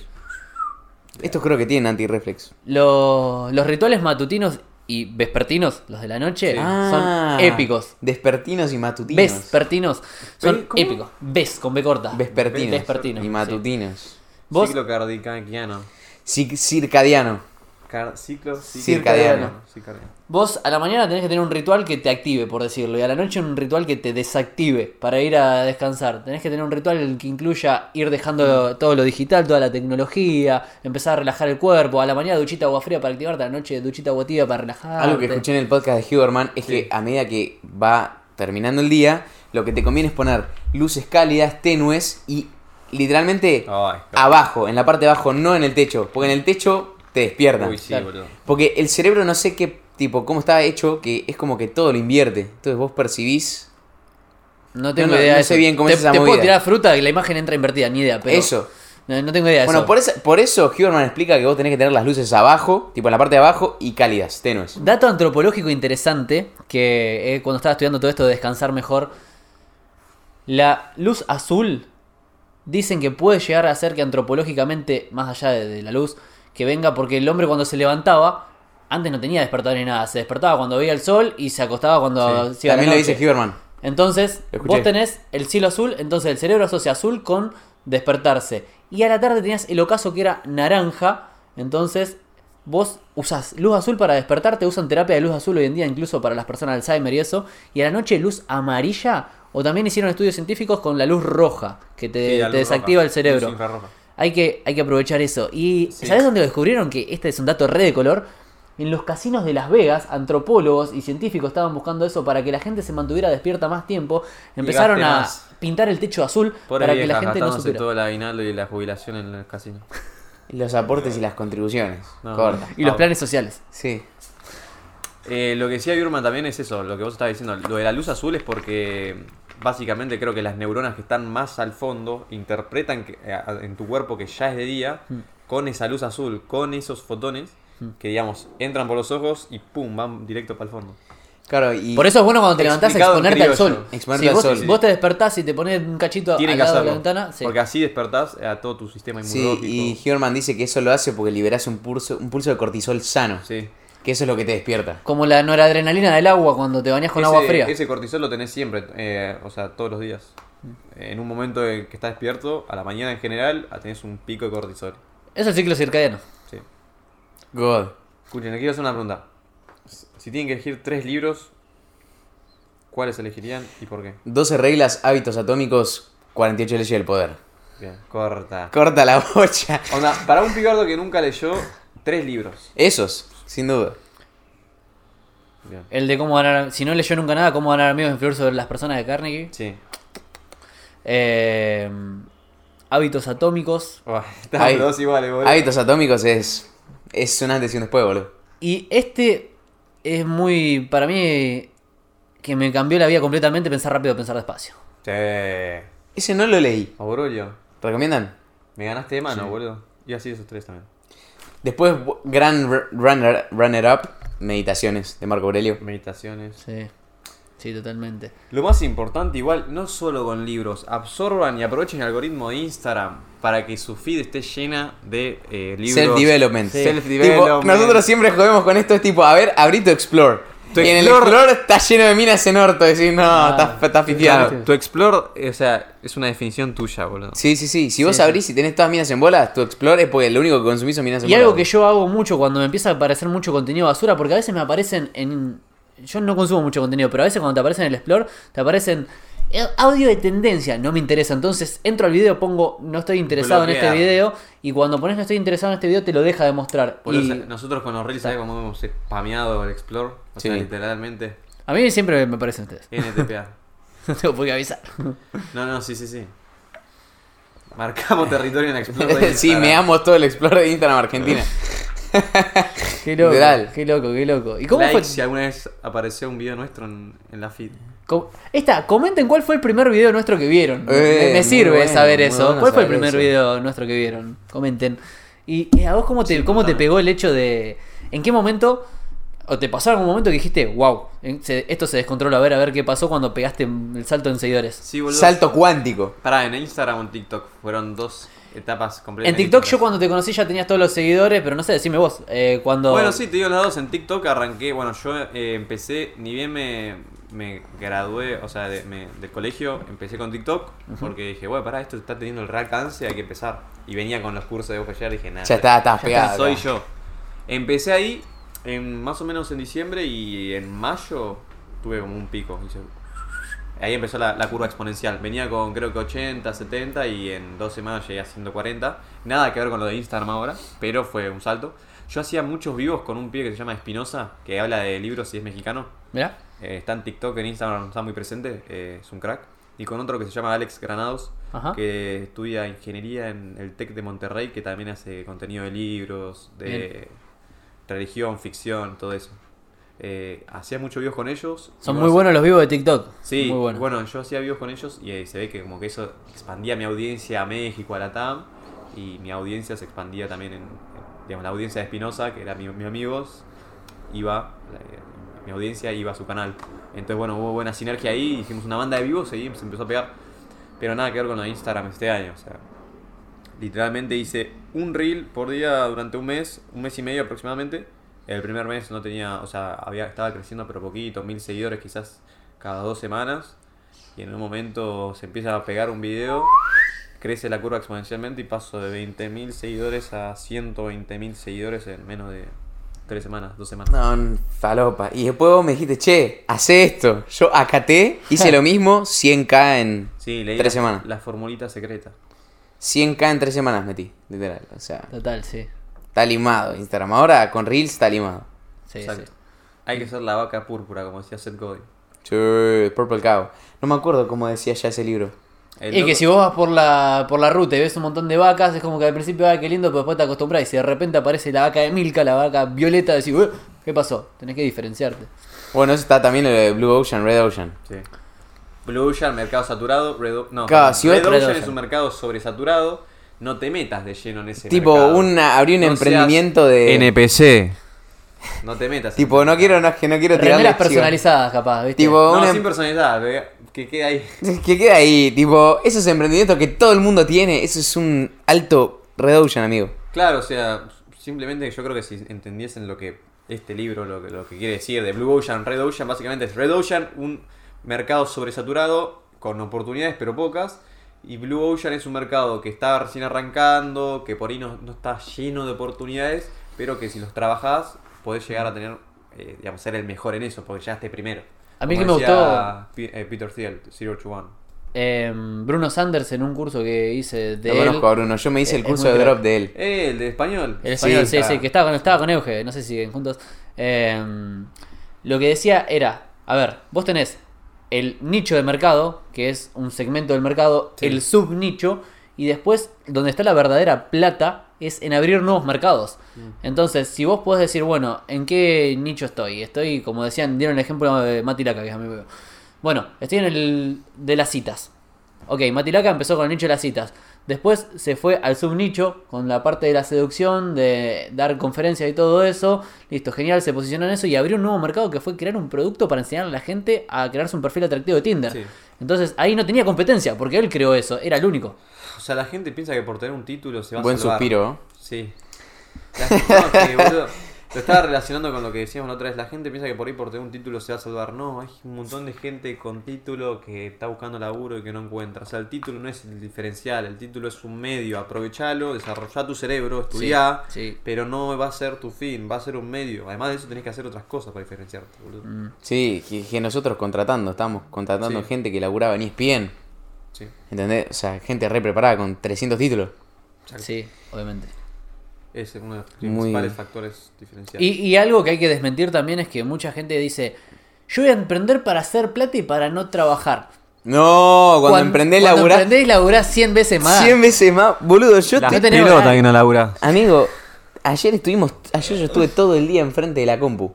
Sí. El otro día también, me dolía la cabeza, ya eran las 8. Y además no es que tenés horarios, o sea, trabajás todo el día hasta las 8, 9, 10 de la noche hasta que ya no podés más. Llega un punto Pero en el vale que- la pena. Pero Sí. vale la pena y además querés hacerlo. Eh, Es que te, te apasiona. Querés, decís, Quiero, quiero, quiero. We know our shit. Sí, boludo. ¿Vos crees que lo de ingeniería te ayudó un poco un po- a construir esa disciplina? Sí, obvio. Sí, sí, sí. Tipo, estudiar. Sobresaturarte en algo, bueno, Sí. que tenés que tener un- para un final, tres finales en tres días, Sí. te cerrás como... Ponele, sí, para, para el último final de la última física que estudié tipo 7 horas por día por 10 días. Era tipo Hell Week, Para ¿viste? eso sirve ingeniería. Claro, tipo. Y para sistematizar, a mí lo, yo no estudié Para la ingeniería, forma de pensar, pero veo la forma de pensar de los ingenieros, lo analizo cómo son los ingenieros y me encanta eso de sistematizar todo, o sea, es como te enseña a pensar y a organizar tu estructura de pensamiento, ingeniería es buenísimo. Tal cual. Ah, zarpado. Tal cual. Y a saber, cuando hice el ingreso a la ingeniería en informática, nos decían, bueno, ustedes tienen que resolver un problema X y nos daban un problema, cualquier cosa, ¿no? No sé, llevar algo de un lugar a otro. Y te daban, te iban tirando información. Y lo primero que hacían de toda esa información era que vos filtres cuál era la información que te servía para resolver el problema y cuál no. 2080. Entonces fue como. el wow. 20-80, la regla de Pareto. Ah, otro libro que está buenísimo, boludo. Que les recomendaría a la gente para que se anote es Tool of Titans de Tim Ferris. Lo que hace es.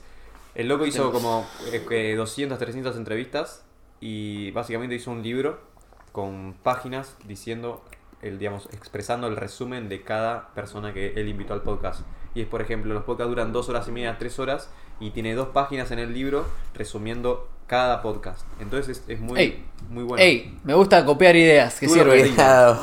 Me gusta copiar ideas que sirven. Ahí está. Wim Hof, Uberman, Ryan Holiday, o sea, hay autores de la puta madre. Uy, los libros de Ryan Holiday. Están buenísimos. Eh, yo me leí el de The Obstacle is the Way. Buenísimo. Ah, mira, no, ni me acordaba que era de. No, sabía quién era, pero lo leí el libro ese. Yo antes no Muy memorizaba los nombres de los autores, los em- lo empecé a generar ahora el hábito ese, pero antes no me importaba de quién era el autor, ahora sí. No, no, muy bueno ese The Obstacle Way. Bueno, Ryan Holiday, eh, este el último libro que se llama Grow Hacker Marketing. Ah, eh, él es muy amigo de Tim Ferriss, ¿lo tenés al pelado? Sí. Tim Ferriss. Pelado y Tim. Ferriss para eh, la semana laboral de 4 horas tiene toda una estrategia, un marketing atrás que yo no sabía y me, me impresionó un montón. Cada capítulo, digamos, que hizo, eh, el, el libro creo que tiene aproximadamente 300 páginas, pero al principio tenía como 500. Cada libro, cada capítulo que tiene fue, digamos, eh, un resultado de un feedback positivo que él recibió de, no sé, de 30, 40 amigos autores. Ponele, el libro tenía 50 capítulos y él recolectó data de 50 autores para que lean el libro y leía y, reci- y recibió feedback diciendo, bueno, estos tre- 30 capítulos van, estos 20 capítulos no Claro, van. es que más imagina. Qué locura, Y el loco sacó los 20 capítulos y dejó el libro de 30. Mamás, imagínate. Es lo que Capítulos. discutimos en el otro podcast, se conecta perfecto con esto. Que una vez pegó. que ganás y una vez que tenés, vas a tener más. Una vez que la pegaste con tu primer libro, te hiciste amigo de la comunidad de autores, todos son autores pegados, entonces ya tenés una comunidad para que te dé feedback y si escribís un libro y tenés feedback de todos ellos, es un éxito asegurado, básicamente. Además de quién tenés feedback, o sea, de, De los mejores autores. Bestseller. Claro, Claro. ¿entendés? Y ahí vas a escribir Y ya está, te pegas. todo lo que escribas van a ser bestsellers porque vas a tener feedback de los mejores autores. O sea, no Chao. tiene sentido. Es hackear la Matrix. Es hackear la Matrix. Hacen eso y hackean la Matrix. Sí, sí, sí. Yo eso cuando no entendía nada de este mundo, me acuerdo que Jürgen Klarich decía, ¿Quién es ese? Jürgen Klarich es un tipo crack que se especializó en todo lo que es antropología, neurociencia y él se autodefine como vendedor. Bien. Le gusta vender, ¿ok? Lo sabe mucho sobre comportamiento humano y lo mete en el mundo de las ventas. Es un comunicador, divulgador, etcétera. Tiene muy buenos libros. Y Jürgen decía, vos lo que tenés que entender es que los ricos se juntan con los ricos, los pobres se juntan con los pobres y te vas a promediar, ya sea en energía, en dinero o en lo que sea, con las seis personas con las que más te juntas, un 25% para arriba, un 25% para abajo y van a ganar más o menos lo mismo. Entonces, la forma de que te empieces a relacionar con mejores personas es que empieces a meterlas en tu entorno. Si vos no tenés esa clase de personas en tu vida, decía, sumalas a tu entorno a través de podcasts, de videos, de YouTube, etcétera, y vas a empezar a pensar como ellos y después van a empezar a aparecer físicamente en tu vida personas que piensen como vos, porque vos te vas a convertir en ese tipo de persona. Y ahí Sí. explicaba, si querés vender, eh, no sé, high ticket de 3 mil dólares, tenés que conocer a alguien que Ya lo haya sea hecho. eso, que ya lo haya hecho. Y te haya dicho más o menos la estrategia, el proceso. Y te diga todo. Si alguien logró algo, vos, si seguís sus pasos, lo vas a lograr. No hay que reinventar la rueda. Por eso es tan importante invertir en coaching o invertir en gente que ya sepa y esté donde vos querés estar. O sea, es importante. Y podés tener un coach y un modelo de referencia en cada una de las áreas, porque de repente hay uno que sabe mucho sobre esto, el otro sobre el otro. Vos podés tener un coach en finanzas, otro, no sé, en seducción, otro en entrenamiento físico, otro en cómo aprender. No, no importa. Ese es el hack, boludo. Si le- literalmente te podés eh, aguantar la gana de gastarte todo el sueldo, no sé, en un bus o, o en lo que sea. eh, nada, tipo, invertí en libros, invertí, Ay, lo que tardé. invertí en libros, invertí, boludo, en, en coaching. Es lo. Posta que a largo plazo te vas a destacar muchísimo y vale la pena. Posta. Sí, sí, vale sí. la pena. A mí cuando empecé todo el camino de dejar la policía y de empezar a emprender, haber hecho una sesión de coaching con Martín Ayala, con el fucking Martín Ayala, fue como que me pateó toda la cabeza porque el tipo me hizo preguntas nada más, ni siquiera me dijo qué tenía que hacer, me dijo, ¿y qué, y qué, te- qué opinas respecto a esto? Uy, ¿y qué te parece tal cosa? Y me hizo tres preguntas que me dejaron ahí, me volaron la cabeza y ahí me tiró una vez, me dijo, busca la- el propósito detrás de todo eso, ¿para qué querés emprender? Y para ser libre, para vivir de lo que me gusta, buenísimo. ¿Y qué querés hacer? Quiero hacer esto. Claridad. Después la planificación, cómo lo vas a hacer y la ejecución. ¿En qué momento? Poné una ejecución para cada uno de los pasos que tengas que dar. Y el tipo me dejó todo servido en bandeja para que yo tome acción. Y encima después me iba controlando si lo hacía o no. Es. O sea, pagar una sesión de coaching es todo. O sea, te acelera todo el proceso. Es un motor propulsor Como decía antes, Formosi le pagó 500 mil dólares a Gran Cardone para tener una session, una meeting. God. Todo. Dos horitas, un minuto. Vamos. ¿Querés tirar una reflexión final para Una reflexión final. los pibardos? Sí, boludo, anímense. Pensar distinto, hacer diferentes. Uy, muy buena. Vale la pena el factor diferencial. Vale la pena eh, animarse. O sea, literalmente. Eso. Y una vez que te animaste, después ya te das cuenta que no era tan grave. Exacto. Anímense, no sean que- God. ¿Estamos, no? Está- Sí, hermosa.